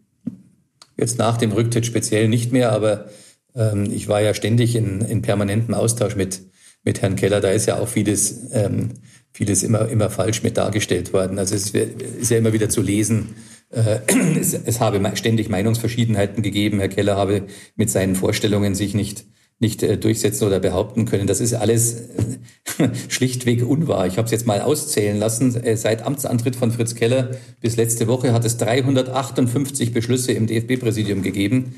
Von diesen 358 Beschlüssen waren 348 einstimmig. Von den verbleibenden zehn Beschlüssen waren sechs Beschlüsse, die, die zwei oder eine Gegenstimme hatten. Und, und dann bleiben noch vier Beschlüsse, die, ähm, die, die mit, mit knappen Mehrheiten waren. Zwei der vier Beschlüsse waren diese beiden Beschlüsse mit der Ethikkommission da in der, vor drei Wochen. Der, da war ja Keller, Keller schon gar nicht mehr im Amt. Und die anderen zwei äh, Beschlüsse, die betrafen einmal einen Fall, ob ein Steuerberater eine Aussagegenehmigung bekommt ähm, in einem Steuerverfahren. Und die andere Frage war, ob ein eine spezielle Person in einer DFB-Stiftung äh, mit aufgenommen wird oder nicht. Und das waren überhaupt keine Entscheidungen, die gegen Fritz Keller oder so getroffen wurden. Es, es gab keinen einzigen solchen Fall. Äh, und auch im Präsidialausschuss des DFBs gab es diese unterschiedlichen äh, Beschlüsse zu keinem Zeitpunkt. Ähm, das, das sind die realen Fakten, aber die will immer keiner hören. Ähm, und ich bedauere das sehr. Ähm, Fritz Keller hat große Stärken gehabt. Es ist schade, äh, dass am Ende das nicht funktioniert hat, dass er insbesondere kein Miteinander mit dem DFB-Generalsekretär gefunden hat. Und ähm, ja, ist so, wie es ist. Ähm, Sie haben, mehr ähm, kann ich dazu nicht sagen. Ja, Sie haben im, im ZDF-Interview mit äh, Katrin Müller-Hohenstein an der Stelle gesagt, das ursprüngliche, die, äh, die, die Mot das Motto vor der Kellerwahl sei gewesen, mehr Steinmeier, weniger Merkel. Ähm, ja. Ist das jetzt, Sie, ist das jetzt anders? Wird es ein anderes Motto? Und ähm, was kann, was das, könnte das sein? Das weiß ich, das weiß ich nicht, weil ähm, ich jetzt auch nicht weiß, in welche Richtung sich die, die, die, die Strukturdiskussionen entwickeln mit werden. Äh, da gibt es ja auch ganz unterschiedliche Vorstellungen. Die einen wollen wieder mehr Merkel, äh, die anderen wollen aber überhaupt nicht mehr ähm, äh, überhaupt nicht mehr Mitbestimmung, sondern wollen eigentlich nur ab, äh, äh auflösen äh, aller operativen Mitverantwortung und, und äh, alles wegschieben äh, in, in Aufsichtsräte. Ähm, und das muss ich dann herausstellen. Äh, ich bin nach wie vor der Meinung, dass in einem so inhomogenen Verband, wie es der DFB nun mal ist, also da muss man ja ehrlich sein, ähm, das Amateurfußballinteressen, Profifußballinteressen, auch die, die diversen Faninteressen haben wir heute nicht drüber gesprochen. Es ist aber auch innerhalb der, der, der, der Fanschaft gibt es ja ganz unterschiedliche Teilgruppen. Und das ist alles so inhomogen äh, zueinander und alles ist geeint von dieser äh, gemeinsamen Leidenschaft für diese großartige Sportart. Und ähm, deswegen ist man in Führungspositionen ständig in der Pflicht, äh, Kompromisse mit, äh, mit herbeizuführen. Und dann, ähm, und wenn du, wenn du Kompromisse auf den Weg bringen musst, dann ist das das totale Gegenteil äh, von ähm, einem operative Vorgaben machenden Regierungschef. Wenn du aber operative Vorgaben machst, und das ist meine Erfahrung, ich habe jetzt ja äh, einige Präsidenten schon erlebt, übrigens aber ich nicht als einziger. Wird immer so dargestellt, wie wenn ich nur alle überlebt hätte. Äh, Herr Seifert ist noch länger dabei und Herr Peters ist genauso lang wie ich dabei, Frau Ratzeburg auch. Also wir sind äh, vier oder fünf Personen. Das kann ich nur immer wieder ähm, in Erinnerung rufen oder zum Nachdenken anregen, warum das dann immer so anders dargestellt wird. Ähm, das sind so unterschiedliche Interessenlagen und aus meiner Sicht ist es halt gut, wenn da oben drüber eine Person steht, die von allen Seiten anerkannt wird, zu der man auch aufschaut, weil sie Werte verkörpert. Aber wenn wir einen Präsidenten äh, uns äh, wieder wählen wollen würden, der am Ende alles vorgibt, dann bleibe ich bei meiner persönlichen Auffassung, dann führt das am Ende äh, äh zu einem erneuten, erneuten Scheitern, weil nämlich äh, jemand eine Präsidentin, ein Präsident, der so vorgehen will, der wird nach zwei Jahren feststellen, dass er am Ende zwischen allen Stühlen sitzt, weil er wird sich mal auf die eine Seite, mal auf die andere äh, stellen in, in diesen schwierigen Fragen, wo man eigentlich äh, sich ständig um Kompromisse bemühen muss. Und das wird nicht gut gehen. Was wir das, brauchen. Sie haben das ja auch vorhin, Sie? ja, also Sie haben das vorhin auch schön deutlich gemacht mit dem, mit dem Beispiel im UEFA-Exekutivkomitee. Ja dass man da eben verschiedene Hüte auf hat, wenn es so äh, funktioniert oder wenn es so angedacht ist, wie sie, wie sie schildern. Ich sehe das da an der Stelle genauso. Vielleicht noch ganz kurz äh, in Ergänzung Ihrer Worte es sind ja nicht nur Fans, sondern es sind vielfach auch ähm, Vereinsmitglieder. Und da können wir den Kreis jetzt schließen zum Bundeskartellamt. Deswegen die, diese Vereinsprägung des, des Bundeskartellamt äh, eben als anerkennenswert äh, festgestellt hat, finde ich an der Stelle nochmal ganz wichtig. Es sind eigentlich die Shareholder des Fußballs. Ja. Also, also vielleicht, vielleicht könnte man ja auch die entscheiden lassen. Ähm, für, für, für eine Kandidatin oder für einen Kandidaten, so urabstimmungsmäßig. Ja, Re Referendum, ja? ja, nun bitte ich aber doch drum, äh, nun bitte ich aber doch drum, dass wir, dass die, der Bundeskanzler oder, ähm, oder der Bundespräsident wird auch nicht ähm, vom gesamten Volk gewählt, sondern wir haben repräsentative Demokratien und das hat auch gute Gründe. Und am Ende, am Ende leiten ähm, bei den jedenfalls bei den Vertretern der Landes- und Regionalverbände, alle ihr Mandat demokratisch legitimiert von der Fußballbasis ab. Mhm. Und ähm, ich weiß, dass das oft immer anders dargestellt wird und geschildert wird, aber äh, ich für meinen Teil kann mich nun wirklich äh, darauf berufen, dass ich ähm, seit vielen Jahren alle in, im Bayerischen Fußballverband regelmäßig äh, mich den Abstimmungen zu stellen habe. Und das sind alles äh, Delegierte, die im Ausbangspunkt bestimmt werden von den viereinhalbtausend bayerischen Vereinen. Ähm, und äh, eine andere, eine andere Form der, der, der Legitimierung werden sie nicht erfinden können, weil es, es sind halt nur mal 1,5 Millionen Mitglieder in, in den Vereinen des Bayerischen Fußballverbandes. Und der DFB ist dann am Ende der Zusammenschluss, das wird, ist mir schon wichtig nochmal zu betonen. Der DFB ist nicht für alles zuständig, im Gegenteil, er ist für ganz viele Teile des Fußballspielbetriebs in Deutschland überhaupt nicht zuständig. Und er wird aber immer verantwortlich gemacht für alles. Wenn in Wilhelmshaven oder in Passau eine Eckfahne kaputt geht, ist am Ende der DFB-Präsident schuld, weil wir es auch zulassen, äh, zulassen, dass wir die Diskussion in diese Richtung mitführen, statt deutlich zu machen, dass wir ein sehr föderales System haben und aus meiner Sicht aus guten Gründen. Es ist nämlich völlig unmöglich, den, diesen riesigen Basisfußball mit 25.000 Vereinen von der Otto Fleck Schneise in Frankfurt aus steuern zu wollen. Das kann gar nicht funktionieren. Also wenn wir Basisnähe wollen, dann müssen wir Strukturen schaffen, dass ganz, ganz viele Dinge auch tatsächlich vor Ort entschieden werden und behandelt werden. Dann kann es halt auch unterschiedliche Regularien dann mitgeben in den verschiedenen Teilen in Deutschland. Dann dürfen wir dafür aber eben auch nicht die, die Führungsebene des DFBs mitverantwortlich machen. Die haben genügend Zuständigkeiten.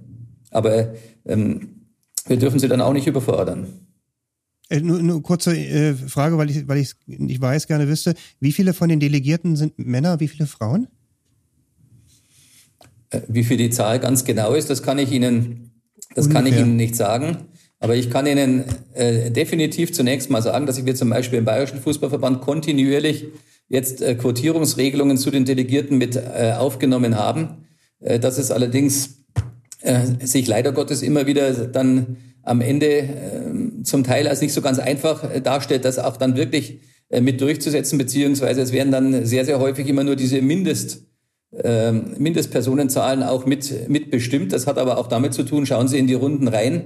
Also das sind ja absolute Basis, Basisversammlungen, diese, bei mir zum Beispiel die Kreistage oder in manchen Landesverbänden die Vollversammlungen. Und dann müssen Sie halt sehen, wen die Vereine mitbringen. Und ähm, da müssen wir dran arbeiten. Also das wird nicht allein dadurch zu bewerkstelligen sein, dass ich jetzt die Frage beantworte, wie viele äh, Delegierte beim DFB-Bundestag sind männlich oder weiblich weil ich es auch nicht daran festmachen möchte, dass ich glaube, rund zehn Prozent des Fußballspielbetriebs im Moment in Deutschland äh, nur, äh, leider Gottes muss ich dazu sagen, nur, nur weiblich sind. Und äh, wir müssen jetzt intelligente Wege finden, um den Anteil an, an Frauen in qualifizierten Positionen äh, deutlich zu erhöhen. Übrigens nicht nur an Frauen, auch an Menschen mit Migrationshintergrund. Also das ist eine riesengroße Aufgabe, eine riesengroße Aufgabe hier den, den gesellschaftlichen äh, Veränderungen gerecht zu werden. Wir müssen aber auch eben sehen, dass äh, die, der Basisfußball, die, die ehrenamtlichen Führungsstrukturen ja auch äh, Altersprobleme haben und ähm, die, die, die Führungsebenen der Vereine eben zum Teil noch anderen Altersgruppen angehören als jetzt zum Beispiel die, die, die aktive Fanszene oder die, auch die äh, aktiven Spieler. Und dann müssen wir eben da, dafür werben oder Wege finden. Da müssen wir auch für das Ehrenamt, das ist auch eine Frage an die Politik, eine Forderung, wir müssen die Rahmenbedingungen für das Ehrenamt auch deutlich besser machen, auch zum Beispiel für junge Frauen. Äh, die, die, die vielleicht daneben dann eben auch noch Kinder haben. Also da, da müssen wir an all diesen Dingen arbeiten und wir müssen jetzt ganz schnell vor allen Dingen die Voraussetzungen dafür schaffen, dass mehr Frauen in Führungspositionen kommen können. Das geht nämlich nicht über Nacht, sondern dafür müssen wir auch die entsprechenden Qualifikationen auf den Weg bringen. Und dafür gibt es allerdings jetzt seit zwei, drei Jahren auch ähm, sogenannte Leadership-Programme. Ich war gerade am letzten Wochenende, letzten Samstag war ich den ganzen Tag ähm, mit ähm, rund 20 20 Frauen aus bayerischen Vereinen und aus Funktionsträgerinnen aus dem Bayerischen Verband war ich den ganzen Tag zusammen, um auch mit denen gemeinsam zu diskutieren, zu überlegen, wie können wir das denn schaffen, dass wir jetzt im nächsten Jahr die eine oder andere Stelle auch noch weiblicher besetzen können. Riesengroßes Thema, ganz, ganz wichtig für die Akzeptanz der Sportart in der Zukunft. Schönes ja. Schlusswort, würde ich sagen. Ja, Dem können ja. wir uns äh, in der Gänze anschließen. Ja, vielen Dank, Herr Dr. Koch, dass Sie sich die Zeit genommen haben. Viele Themen konnten wir leider, äh, mussten wir auslassen. Wir haben sie gestreift. Äh, vielleicht gibt es ja eine Möglichkeit mal der Fortsetzung. Das ähm. wollte ich auch vorschlagen. Ja. Es heißt ja in den Medien häufiger äh, die Kochshow im Verband. Das war heute die Kochshow im absolut positiven Sinne und wir würden uns freuen auf die äh, äh, Kochshow zweiter Teil. Also wirklich, wenn Sie sich nochmal die Zeit nehmen wollen. Ich habe mir auch schon die diese Folgenthemen äh, auch äh, mitnotiert eben. Also wir würden uns sehr freuen. Mache ich herzlich gerne. Vielleicht darf ich eine Frage, die ich gehofft habe, dass Sie mir stellen, jetzt doch zum Schluss noch beantworten, weil auf, äh, Sie hatten mir ja geschrieben, ja, dieses Stichwort, was man ja auch immer wieder in den Medien liest, ja, der Multifunktionär mit seinen ganzen Positionen und vierfach oder fünffach. Ja. Ähm, da bitte ich einfach jetzt jeden Zuhörer, jede Zuhörerin kurz zu überlegen, wollen wir, dass auf der obersten Ebene des europäischen Fußballs, dort wo die ganz großen Entscheidungen getroffen werden, dort wo es ums ganz große Geld geht, wollen wir, dass da nur Leute aus dem Kapitalfußball sitzen am Tisch oder wollen wir, dass Vertreter des Basisfußballs dort auch mitsitzen können?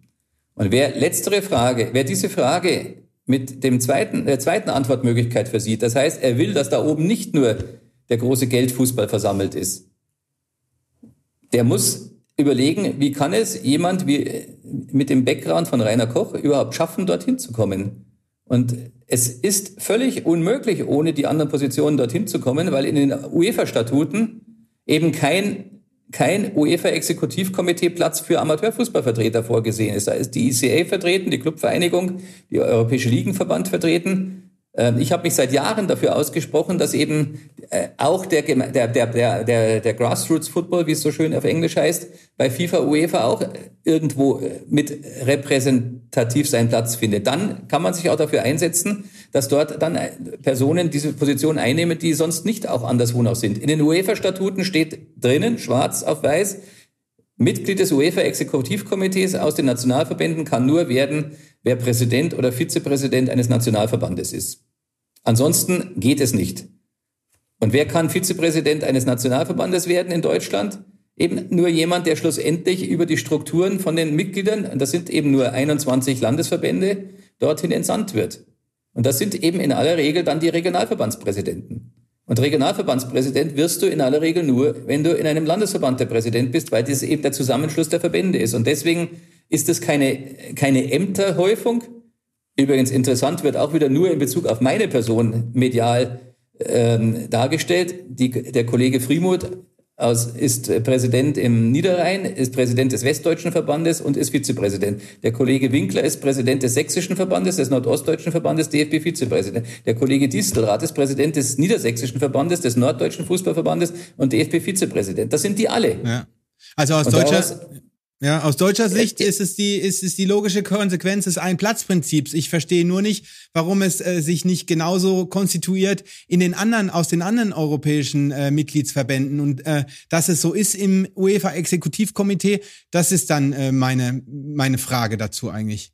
Ja, weil daraus können Sie eben sehen, wie schwer es ist, dass gemeinnütziger Fußball in den Nationalverbänden ja. das entsprechende Gewicht erlangt. Ja. Und Sie sehen ja, wie schwer es jemand wie ich hat, ich vertrete doch überall sehr offensiv die Positionen des Basisfußballs. Ja. Egal in welchem Bereich wir heute gesprochen haben. Ich habe inhaltlich keinen Dissens da feststellen können. Und trotzdem sind wir nicht dazu gekommen zu diskutieren, warum es dann so ist, dass ich permanent seit Monaten hinweg jetzt diesen, äh, diesen medialen Attacken ausgesetzt werde. Und zwar immer genau in der Minute, wo ich diese Positionen mit vertrete. Und jetzt auf den europäischen Verband bezogen, das ist halt ein, ein, ein, ein klares Bashing, das kommt natürlich gut an, der hat da tausend Positionen und dann hat er so viele Stimmen. Äh, dass das alles sachlich gut erklärbar ist, mhm. interessiert keinen. Und dafür kann ich einfach nur werben, dass wir äh, all diejenigen, jedenfalls die für diese Positionen auch mitkämpfen wollen, für die ich auch mitstehe, äh, dass wir jetzt mal eben genau dafür uns enger zusammenschließen und uns an Fakten orientieren. Und wenn das heute in dem Podcast ein bisschen rübergekommen ist, dann, dann freue ich mich. Und ich habe ja gesagt, ich bleibe so lange dabei, bis sie Schluss machen. okay. Herr Koch, schönen Dank Ihnen. Ja? Schönen Dank. Herzlichen Dank. Schönen, schönen Abend. Abend. Schönen Abend. Tschüss. Tschüss.